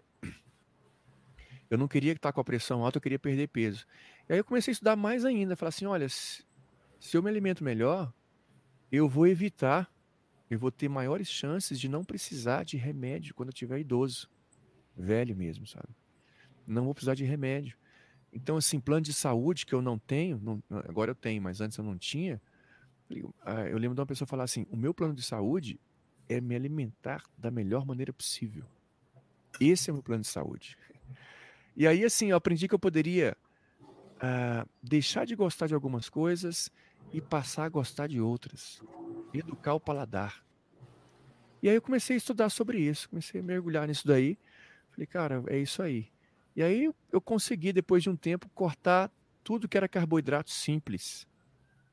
Quando eu cortei o arroz da alimentação, veja, estava comendo bem, comendo muito, mas não comia nada que fosse carboidrato simples. O que, que seria isso? Macarrão, pão, biscoito, bolacha, tudo que tem farináceos eu cortei. Então era o mais in integral possível, o chamado Whole Food Plant Based, que é você comer a base de plantas, mas tudo integral. Não tem farinha de mandioca, é a mandioca. Não tem farinha de batata, é a batata, entendeu? Assim, então, é, comer integralmente. Quando eu cortei o arroz, a minha cabeça doeu por três dias. Porque o cérebro precisa de muita energia. E o arroz é uma energia rápida, que é um carboidrato simples, né? E eu já sabia que ia doer. Então, sabendo disso, tendo esse conhecimento, eu vou suportar por três dias, por um tempo aqui, e depois para de doer. Quando passou os três dias já que estava sem comer arroz, sem comer nada de carboidrato simples, sem açúcar, sem nada, só as frutas, né? o açúcar vinha da fruta. Quando passou esse período, aí o organismo ele se conecta com toda a gordura de reserva que você tem. E eu estava com 102 quilos, né? Então, quando a, o meu organismo se conectou com aquela reserva, porque é uma gordura muito boa para o cérebro, essa gordura. E aí eu comecei a me, realmente no processo de educação, reeducação alimentar, passar a gostar daquilo que realmente é, é o melhor e que ajuda a perder peso, perder peso com saúde, comendo bem, né? Porque o que muita gente faz, não vou comer. Aí quando vai comer, come um, uma fritura, come uma bolacha, come um negócio, achando que está se alimentando. Aí ele não consegue. Então, eu descobri também que esse alimento, assim, ele é feito para viciar mesmo. Esse negócio de comer de três em três horas é feito para alimentar a indústria também, né? Quando você está ali, você tem que comer de três em três horas. Você não vai ficar toda hora preparando a sua comida. Tem que levar um biscoitinho, levar um negocinho em barra, um negócio industrializado, que dura mais e que te vicia e que faz você cada vez mais rejeitar o alimento integral. Porque esses sabores não, não eles não, não se misturam, não combinam. Né? E eu consegui assim. Então, depois que eu consegui. Eu, eu, durou um ano esse processo de leve de adaptação. E aí, nos últimos quatro meses, eu perdi 25 quilos. E aí, depois eu voltei. Eu fui para 75, de 100 quilos para 75. E aí, com a academia, e me alimentando com mais, é, com mais um carboidrato complexo, batata doce, aquela coisa toda, mandioca, né, grão de bico, feijão, abacate, que eu não comia, inclusive, abacate. Eu aprendi a gostar e hoje, assim, se deixar todo dia, eu tenho um abacate no azeite ali, no sal, no, um pouquinho de sal, limão. E aí, nos últimos quatro meses, eu consegui perder esses 25 quilos e hoje eu voltei para 81 quilos. E tô tranquilo, acho que eu quero ficar por aqui, no máximo 83, 84. Quando eu te vi, eu assustei. Achei que você estava doente. muita... trabalho, eu, eu, perdi peso na pandemia, que eu estava dando aula online. Quando eu cheguei na escola, Jaziel, você está bem? O que aconteceu, cara? Pessoal assim, O que, que foi? alguma coisa que você não. Né? É. Mas é engraçado mesmo. Né? E aí depois você explicou. É, aí num outro vídeo você explicou, falou, não, quando eu era jovem eu era magrinho, aí você mostrou um vídeo, você jovenzinho, magrinho, igual você está hoje. Voltou agora. É. Aí eu falei, olha, ele era magrinho, engordou e agora voltou. Faltava, falta só o cabelo agora, que quando eu era magrinho jovem. Já estou agilizando a parada aí. Brasil, eu quero, quero chegar aqui no skate, porque é um dos motes da nossa conversa aqui. Mas antes eu tenho que te perguntar essa última questão aqui de autoconhecimento. Ah, qual o maior equívoco do ser humano? O maior equívoco do ser humano é matar outro ser humano. Qual o maior equívoco que você já acreditou? Que eu já acreditei? Equívoco? Eu acreditava que.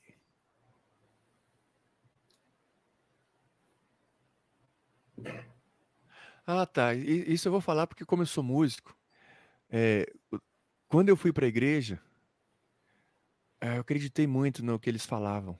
Assim, quando eu falo igreja, igreja é, evangélica, cristã, né? Protestante. Uhum. E era uma igreja neopentecostal. E assim, eles às vezes são muito radicais em alguns pontos. E eu, olha, ouvir música secular que não seja música cristã não é de Deus, Deus não se agrada. E eu fiquei um bom tempo, cara, assim, longe da música que eu. Ainda bem que eu guardei os meus discos. Porque senão eu ia ficar muito chateado com os pastores lá que me falaram isso. Como eu estava equivocado. Como eu estava equivocado. E aí eu ficava com um peso na consciência, sentia culpado por escutar ali, às vezes, um Gilberto Gil. Um Cara, isso eu realmente eu falei, não, ainda bem que eu guardei alguns LPs ali, eu tenho lá do Pink Floyd, eu tenho lá, cara. Alguns eu joguei fora, mas assim, porque o pessoal criava aquela pressão. Então, realmente foi um grande equívoco isso daí. Depois eu conheci um outro pastor batista, professor de história, que fala assim: Jaziel, eu vejo muito mais de Deus numa música do Milton Nascimento do que muita música gospel aí e tal. Falei, Pode esse ser. pastor serve para ser o pastor. Ah, então, para terminar aqui, qual foi a maior eureka que você já teve? Eureka, assim. Descoberta, né? Descoberta, é. Expansão da consciência. É. Cara, é, essa, essa, essa descoberta foi a minha transcendência. Eu não consigo ser ateu, sabe? E eu lembro que por um tempo eu caminhei assim, é, achando que tudo não fazia sentido, o amor no casamento não existia, o casamento era um negócio que não, não valia a pena. E aí, quando eu, comecei a pensar sobre, não, mas não. Cara, a vida não pode ser só aqui. E como a gente não tem provas, quando eu falo provas assim, empíricas, de, de repetição, aquela coisa toda, é, nem que existe, nem que não existe, aí vai da escolha da pessoa, aí é onde entra a fé de cada um. Eu falo que, por exemplo, o agnóstico é aquele cara que ele suspende o julgamento. Eu, não sei. Eu não tenho gnose, conhecimento para poder é, ficar tomar um partido. Deus não existe, Deus existe. É, a vida após a morte. Vamos tirar, vamos, vamos supor que a gente tira Deus da jogada, mas a vida após a morte, né? A consciência após a morte existe. É, então, esse, esse momento de eu descobrir assim que eu poderia abraçar essa fé de que a vida ela não acaba aqui, foi uma, uma um grande momento para mim, um eureka assim. Sabe? Como, como, como, que você teve essa eureka? Foi lá naquele dia lá que eu pensando sobre, poxa, ah, tá.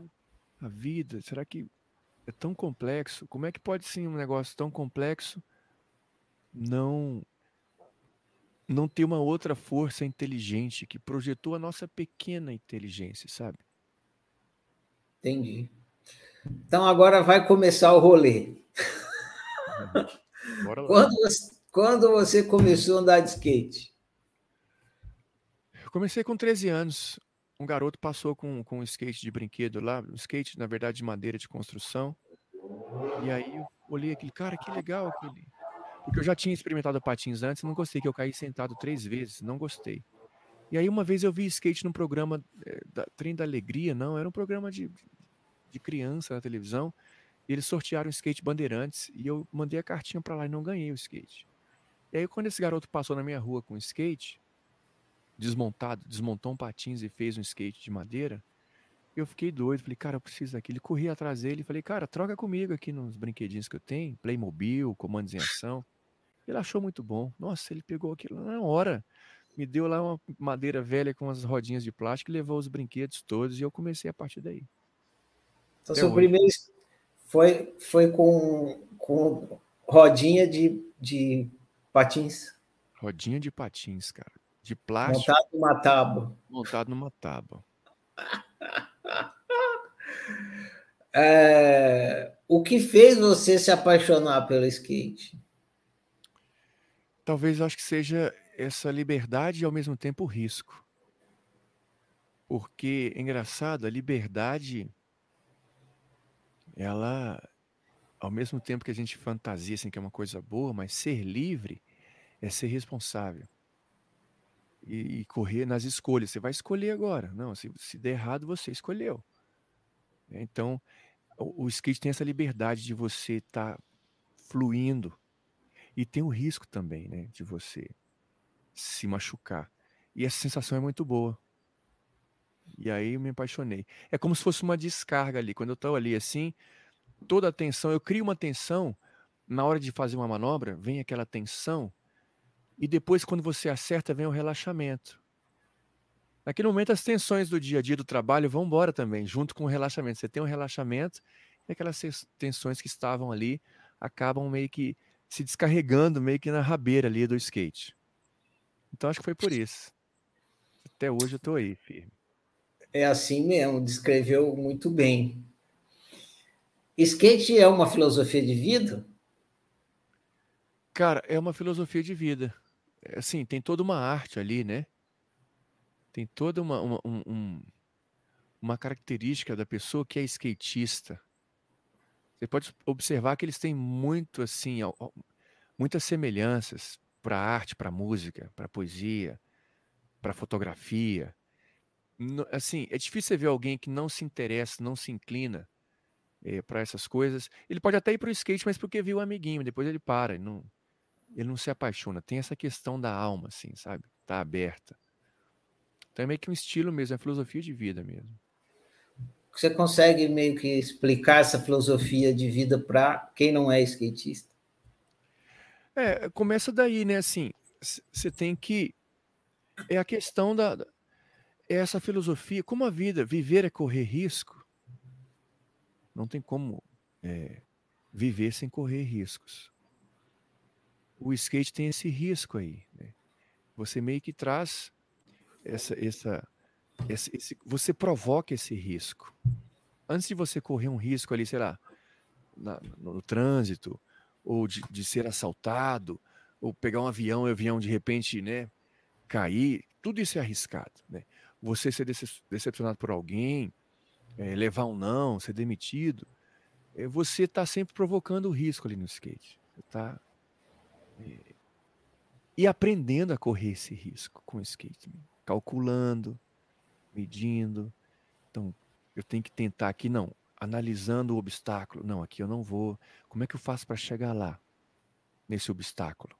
Então você vai tentando outros passos, você vai devagarzinho, até você chegar no seu objetivo. E na vida é mais ou menos assim também. Você tem que, às vezes, você não pode ir direto, você tem que ir experimentando, aprendendo algumas coisas, subindo um degrau, depois o outro, algumas etapas, até você conseguir. E aí minimizar essa queda, minimizar, porque assim, a gente pode cair a qualquer momento, na vida e no skate. Por exemplo, um cara apaixonado demais, ele pode chegar assim, eu, eu vou chegar e falar na hora, assim, na bucha, que eu tô apaixonado pela garota, pela pessoa, sei lá. Ele pode sofrer uma queda violenta. Agora, se ele vai devagar, né? Faz um convite, ah, vamos em tal lugar, numa exposição ali, e vai testando e vai indo. De repente, minimiza o risco aí, né? Eu, eu acho interessante uh, os obstáculos chamarem obstáculos. Né? É, exatamente. Porque o, o, o, que o skatista faz o tempo todo é de encontro ao obstáculo. É. E quando, quando ele supera o obstáculo, ele quer deixar o obstáculo mais difícil. Sim. Isso Mas, é muito peculiar, muito engraçado. É muito engraçado mesmo. Uh, o que é, o, o, olhando o skate, o que o skate ensina aos seus praticantes? Ah, perseverança. Perseverar, insistência, questão de, de, de avaliação, né? Observação. Então, tomada de decisão. Ensina muito isso, decidir ou não. Quando é que eu decido, quando é que eu não decido encarar um obstáculo? Então, isso aí, o equilíbrio mesmo, né? Equilibrar. Inclusive, ensina a cair, porque você tem que saber cair. Porque você vai cair. Não tem como andar de skate, arriscar e não cair. Não tem como.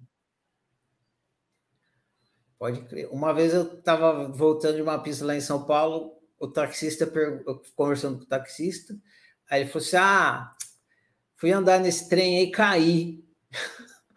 aí larguei mão. Eu falei, ah, meu, tu... você vai numa pista, isso é muito louco. Você vai numa pista e você fica, você fica olhando. O que você vai mais, o que você mais vai ver não é as pessoas acertando, é as uhum. pessoas errando. Sim.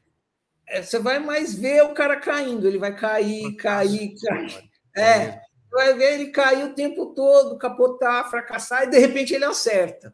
Sim. É isso que você vê lá. Eu costumo falar para os meus alunos assim: na vida a gente mais perde do que ganha. Uhum. Você perde, por exemplo, assim, amigos, você perde uma, uma namorada, um namorado, você perde um emprego, você perde o cabelo. Aí quando eu falo isso, eles morrem de rir. Eles olham assim começa a dar risada. É, porque assim, a, a gente está perdendo células o tempo todo do nosso organismo. Né? Então, tem que aprender a perder mesmo. Tem que aprender a perder. E levantar, né? Caiu, levanta. E continuar. Caiu. Isso aí. Jaziel, como que você teve a ideia de montar um canal de skate? Foi sem querer. O canal Jaziel Calixto era para divulgar música. Mas aí um dia eu estava com os alunos, falei, ah, vamos lá andar de skate. Eles foram comigo, eu gravei. Falei, ah, como é que eu mando para eles esses vídeos? Ah, vou pôr no YouTube aqui e mando para eles. Aí postei lá o videozinho nos primeiros vídeos do canal para eles assistirem. E eu já tinha um canal de música, inclusive, só que esse era para ser mais autoral. Eu tinha um de ensinar música, que é o Cifra Vídeo. Cifra Vídeo, onde eu punha a letra lá com a cifra, e eu tocando e cantando. Era bem basicão assim. Só que não dava views. Aí eu pus esse skate lá, quando eu coloquei, uma semana deu 4 mil views. Eu estranhei. O outro levava 100 views em 30 dias. E aí eu falei, cara, como assim? Falei, quem sabe se eu ensinasse para essa galera aí algumas técnicas, como fazer o olho, né, e tal. E aí surgiu, comecei a fazer as aulas. Filmei mais um rolezinho da gente andando e pensei, ah, vou colocar umas historinhas, algumas ideias, alguns pensamentos, o que, que o skate pode ensinar. Né? E aí a coisa foi. E você, como que você aconteceu de você começar a misturar skate com arte e filosofia?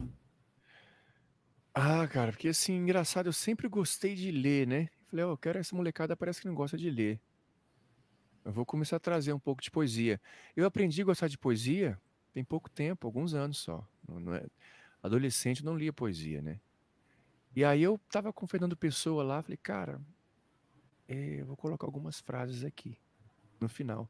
Só que surgiu de uma coisa que eu falei antes de ler os livros, o livro, o, aquele vídeo do Flip. Eu comecei a falar assim: olha, às vezes você está assim achando difícil caminhada. É, se você olhar para o horizonte, parece que está tão longe que você vai ficar meio desanimado. Mas quando você olha para os seus pés, um passo, depois o outro, depois o outro. Quando você olha assim, você já chegou. Então, indo um passo de cada vez. Aí, aquela, muita gente começou a comentar daquela, daquela reflexão que eu fiz. Nossa, aquilo que você falou lá de um passo de cada vez. E, e continuar caminhando e não parar nunca, né? É, e aí eu falei, cara, eu vou começar a colocar mais coisas. Aí foi onde eu comecei a colocar as leituras assim no finalzinho, né? Até para despertar a curiosidade e incentivar a leitura também. E, e, você sabia que era um público jovem que não estava acostumado com aquilo, né? Sim, sabia. E você falou, vou fazer de propósito. Vou fazer de propósito, fazer diferente. Alguns, inclusive, hoje tem, tem gente que vem no Instagram, fala, Jaziel, te acompanhava há 10 anos atrás, cara. Eu não entendi aquelas frases que você falava, mas hoje, com 20 anos, eu entendo. Volto lá e ouço o negócio. Eu acho isso muito interessante. Assim, o tempo passou, mas aquele garoto que até perdeu o contato com o canal, porque o algoritmo mudou, não manda, então ele não quis mais skate, não quis saber, então para de acompanhar. Mas é quando ele me encontra assim, ele vai lá no Instagram falar comigo que aquelas leituras assim, gente que passou a gostar de poesia. Então eu tenho muitos depoimentos, testemunhos assim da, desse pessoal que cresceu, que está velho, né? Para eles é velho, 20 anos, 21 anos, mas que marcou pra caramba a vida deles, de alguns. Eu sabia que não ia acertar todo mundo, mas alguns a semente ia cair em alguma terra boa ali. É, vou aproveitar, vou, vou, pular aqui uma ordem. É, você você começou com o canal e você é, desenvolveu, teve bastante audiência, e você desenvolveu uma vida, vou falar, usar a palavra vida, você desenvolveu uma vida aí na, na, na rede social. Certo. É, é... Como é que foi isso? Cara, teve, teve o que, é, que é essa vida aí? Vamos chamar de youtuber, vai. É, youtuber. Que... Assim, te, te, te, é engraçado que quando você começa a ficar mais ou menos conhecido, porque, igual o pessoal fala assim, famosinho, né? Não tem aquela fama ah, de um de um artista global, mas algumas pessoas te conhecem, daquele nicho, no skate, né? Uhum. Eu achava engraçado quando, às vezes, sei lá, lá na Paulista, do nada, assim, eu gravando alguma coisa, vinha alguém, ô Jaziel, tal. Cara, na Paulista, um cara daqui de Goiânia, nunca, assim, quase não vou em São Paulo. Teve uma vez que eu tava no cinema com a minha mãe, cara. E aí eu conversei com a minha mãe, o cara de trás, no escuro. Jaziel, é você? cara, pelo timbre de voz. Falei, caramba, isso é estranho demais. Então, assim, eu achei meio, meio, meio, fiquei meio chocado, assim, como que as pessoas te encontram e te reconhecem pela voz na rua, assim, é, sem sem estar tá te vendo. E aí, assim, eu falei, cara, é legal porque sumiu aqui. Vocês estão me vendo ainda? Não estão me vendo mais, não. Eu estou te vendo e estou te ouvindo. Voltou. Tá, tá, Tá Sumiu a imagem minha aqui, mas voltou. Então, aí eu vi assim que eu tinha uma certa. Eu estava influenciando alguém com o que eu fazia. Uhum. conversar comigo, iam falar, trocar ideia. Poxa, cara, não sei o que lá. Então eu vi que assim era uma semente que estava sendo lançada ali, que existe uma responsabilidade ali de você, é, como eu tenho algum, alguns valores assim, alguns princípios, né, não ferir tá sempre tentando trazer alguma coisa que fosse positiva, né, para essa molecada. Então foi bem interessante, foi interessante. Só que ao mesmo tempo, assim, é, é nesse nicho. E eu ficava pensando se isso se expandisse para assim, o um negócio, sabe, todo mundo. Você perder a sua liberdade de ser anônimo. Comecei a ficar um pouco com medo disso. Porque é muito bom você ser anônimo. Em alguns momentos. Você sai, vai, faz suas coisas e pronto. Né? Ninguém chega lá para ó, oh, te vi em tal lugar, fazendo tal coisa. Não que você fale assim, agora eu tenho que me policiar, tal.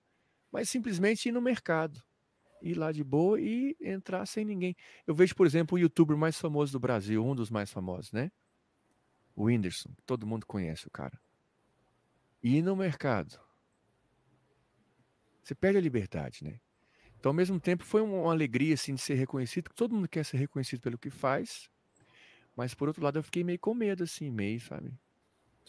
você tem essa, na, na sua posição lá do seu canal, você influencia é, as pessoas e pra, mais, em maioria, uma molecada. Vamos usar esse termo Sim. molecada, eles não vão se importar também, né? Eles são mesmo molecada. É molecada. Vocês são molecada, galera. É isso. E, verdade, e, mas eles, mas você recebe também a influência deles. Como é que é isso? Sim. Uh, agora estou assim, eu estou saindo um pouco mais para os campeonatos e trocando ideia, conversando. E eles me dão dicas, né? Vão lá, então eles me influenciam também no que fazer. Algumas coisas assim, por, por falta de tempo. É, depois que o canal mudou o algoritmo e não teve mais alcance, assim, diminui a receita, né? Aí eu peguei mais aulas para dar. Aí com mais aulas eu tenho menos tempo para poder editar, para fazer o conteúdo, para gravar, né? Então meio que eles me davam algumas dicas, mas eu não pude colocar, não pude implementar por causa do, da carga minha que aumentou mais nas escolas dando aula de inglês, né? Mas eles me influenciam muito também. Aprendo muito mas, com eles.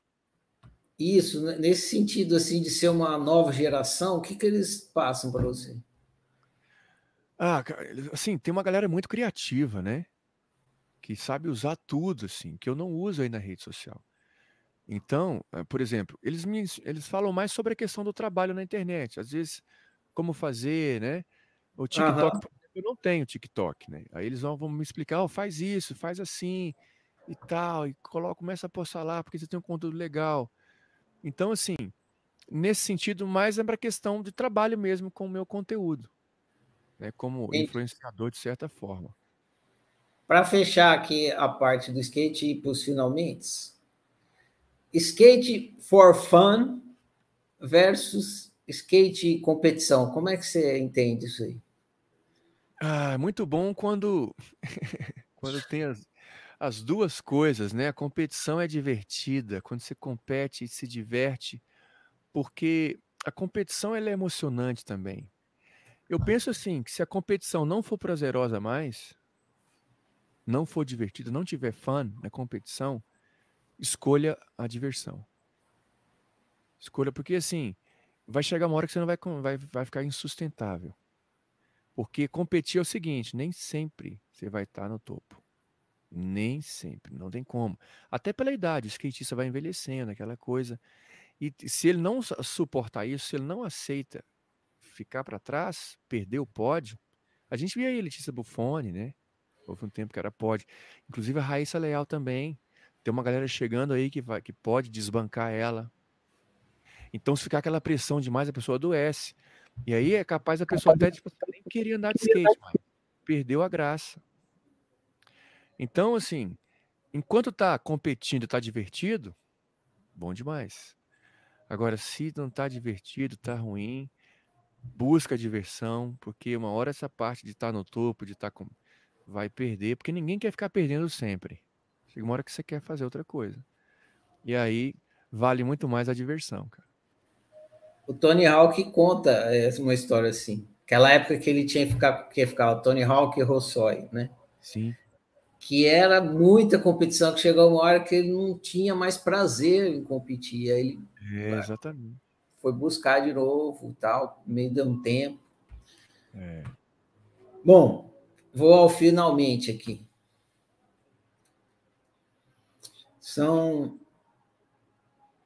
seis perguntas. Por que você aceitou o meu convite para essa entrevista? Cara, que eu fui lá no Instagram, achei legal as suas ideias, porque eu não te conhecia, né? Não conhecia o seu trabalho, você vai, entra em contato, aí você mandou o material. Se eu não tivesse me identificado, é, não teria aceitado. Mas como eu vi assim, cara, é, olha só, é, tem muita riqueza aqui, cara. Então acho que vai ser bem legal fazer bater esse papo. Eu vou aprender muita coisa. Assim, até não sei o que ele vai perguntar, fiquei meio assim, mas eu posso aprender alguma coisa com o que ele perguntar, porque eu vou começar a pensar, né? Tem que pensar, então eu aceitei bater esse papo com você. Bacana, que bom. Aquelas, fra... Aquelas frasezinhas lá é para pescar o povo mesmo. Aí eu jogo lá, a pessoa, ah, legal, às vezes até ajuda, né? A pessoa faz uma reflexão, vê por um jeito que ela não pensou uhum. antes, ou, ou, deixa uma pulga atrás da orelha. Assim. Uhum. Porque o povo, a informação, se põe muito longa, os povos chamam de textão. Ninguém é. lê textão. É verdade. Aí eu tive essa. Fala, já que ninguém lê textão, vou meter uma frasezinha assim comprimida. Às vezes a pessoa não entende, mas pelo menos desperta interesse. Dá uma chacoalhada, né? É, Exatamente. Jaziel, qual pergunta eu não fiz, mas deveria ter feito? pergunta.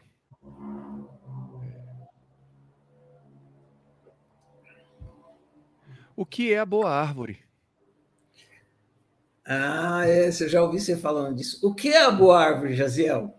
Então, a boa árvore, pessoal, boa árvore é vem da junção ali de que a boa árvore é aquela que dá o bom fruto e uma boa sombra. Então vem ali a nutrir, né, e refrescar o refrigério nos dias quentes. Então a boa árvore surgiu essa ideia de lançar a semente. E tudo aquilo que eu vejo que pode ser uma boa semente, por exemplo, a leitura, a reflexão, né, o movimento, agora a nutrição, tudo isso porque o que a gente quer, como cantou o poeta, né? Ninguém quer a morte, só saúde e sorte. É o que a gente quer, né? Viver e não ter a vergonha de ser feliz. Então a boa árvore é essa, é essa, é essa semente espalhada aí através do skate, da música, da literatura e agora da, da nutrição, que eu estou bem envolvido também. Beleza, bacana, curti. Se você fosse um entrevistador e pudesse entrevistar qualquer pessoa, quem você entrevistaria? Quem que eu entrevistaria? Qualquer pessoa. Deixa eu ver aqui, cara. Alguém que eu queria conversar. Viva ou morta? Fica. É? Ah, viva é. ou morta. Ah, eu iria entrevistar.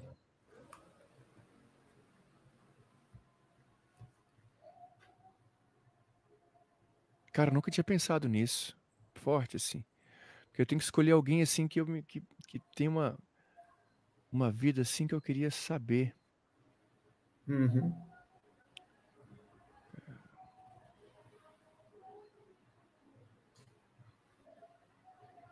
Aí tem muita gente, muita gente, cara. Bom, vou ter que pegar uma aqui, né? é, joga para cima e pega um. Vou pegar uma aqui. Eu iria entrevistar. Uh, vou pegar um skatista aqui. Eu iria entrevistar o. O Bob Burnquist. Uai, essa, esse é possível. Ainda mais você tendo um canal, pode rolar. Você faz uhum. muito isso com ele. O Bob é gente fina, ele, e ele é bom de papo. Ele é ótimo é. de papo. Uh, o que que. Claro que você teria várias perguntas para ele, mas fala uma pergunta que você faria aí. Cara, o, o que levou ele, o que faz ele arriscar tanto? Porque eu tenho umas revistas aqui dos anos 80, 90, o tanto que ele era doido naquela outra skate park lá.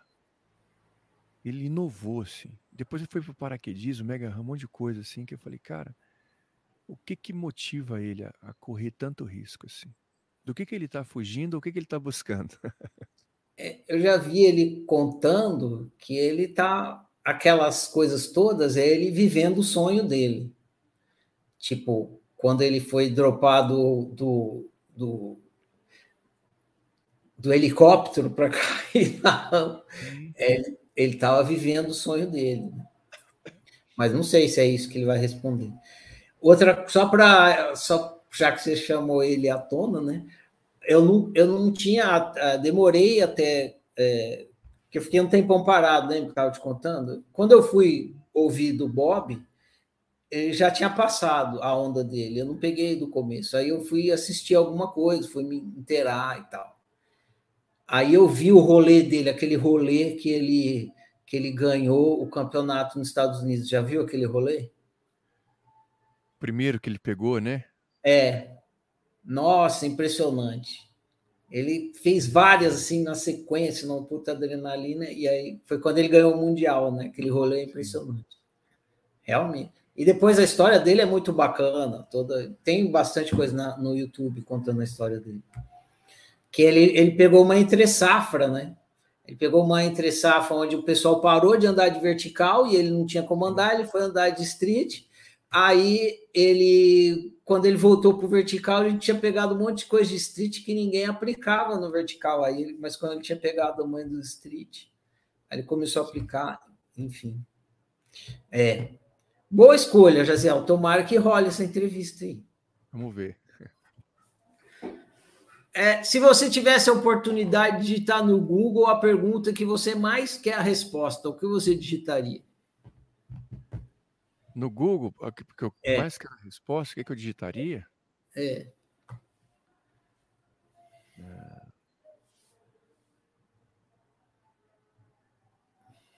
Tá, por que, que as pessoas causam tanto sofrimento às outras? Entendi. É, qual, é, qual seria a sua resposta para essa pergunta, se você fosse o Google?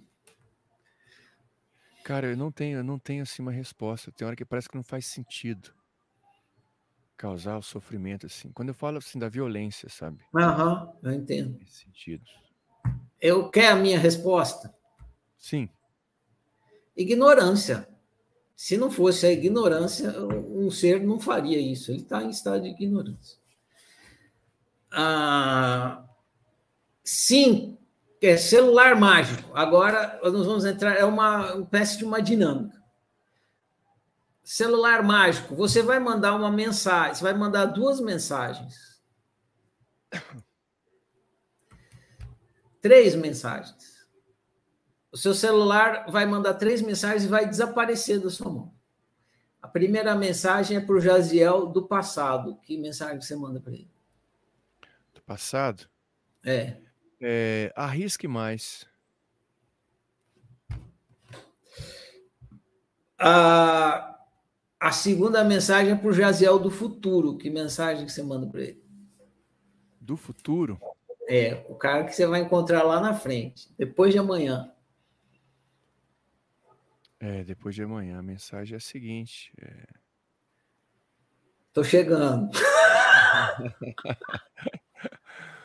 Sim, procure aproveitar da melhor maneira possível, que vai acabar. Bacana. A terceira mensagem que, que o seu celular mágico vai mandar é para todos os seres humanos do planeta. E, e vai ser a última, ele vai desaparecer da sua mão. Qual mensagem você manda para todos os seres humanos do planeta? Bom, para todos os seres humanos do planeta é mais respeito respeitar o outro, a individualidade, né? Deixar o outro ser o outro. Porque se todo mundo pensa assim, você acaba que é, produz uma certa harmonia, né? Porque se pensar assim, ah, se eu respeitar alguém que está me agredindo, não dá, não dá. Só que o outro também vai te respeitar, ele não vai te agredir, né? Então, mais respeito. Massa. Se você não se importar, eu pediria para você escolher uma música que finalize aqui a nossa conversa. Uma música? É. Deixa eu ver aqui. Eu... Imagine que o celular mágico ainda não desapareceu. Vai também para todos os seres. A música vai junto com a mensagem. Ah.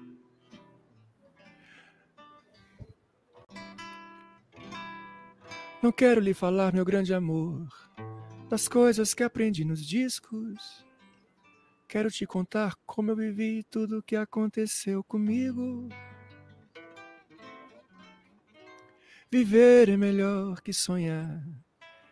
E eu sei. Como é que é? Fugiu aqui. O amor é uma coisa boa. Uma coisa boa. Mas também sei que qualquer canto é menor do que a vida de qualquer pessoa. Por isso, cuidado, meu bem, há perigos na esquina. Eles venceram e o sinal está fechado para nós que somos jovens. Para abraçar meu irmão e beijar minha menina na rua. É que se fez o meu lábio, o meu braço e a minha voz.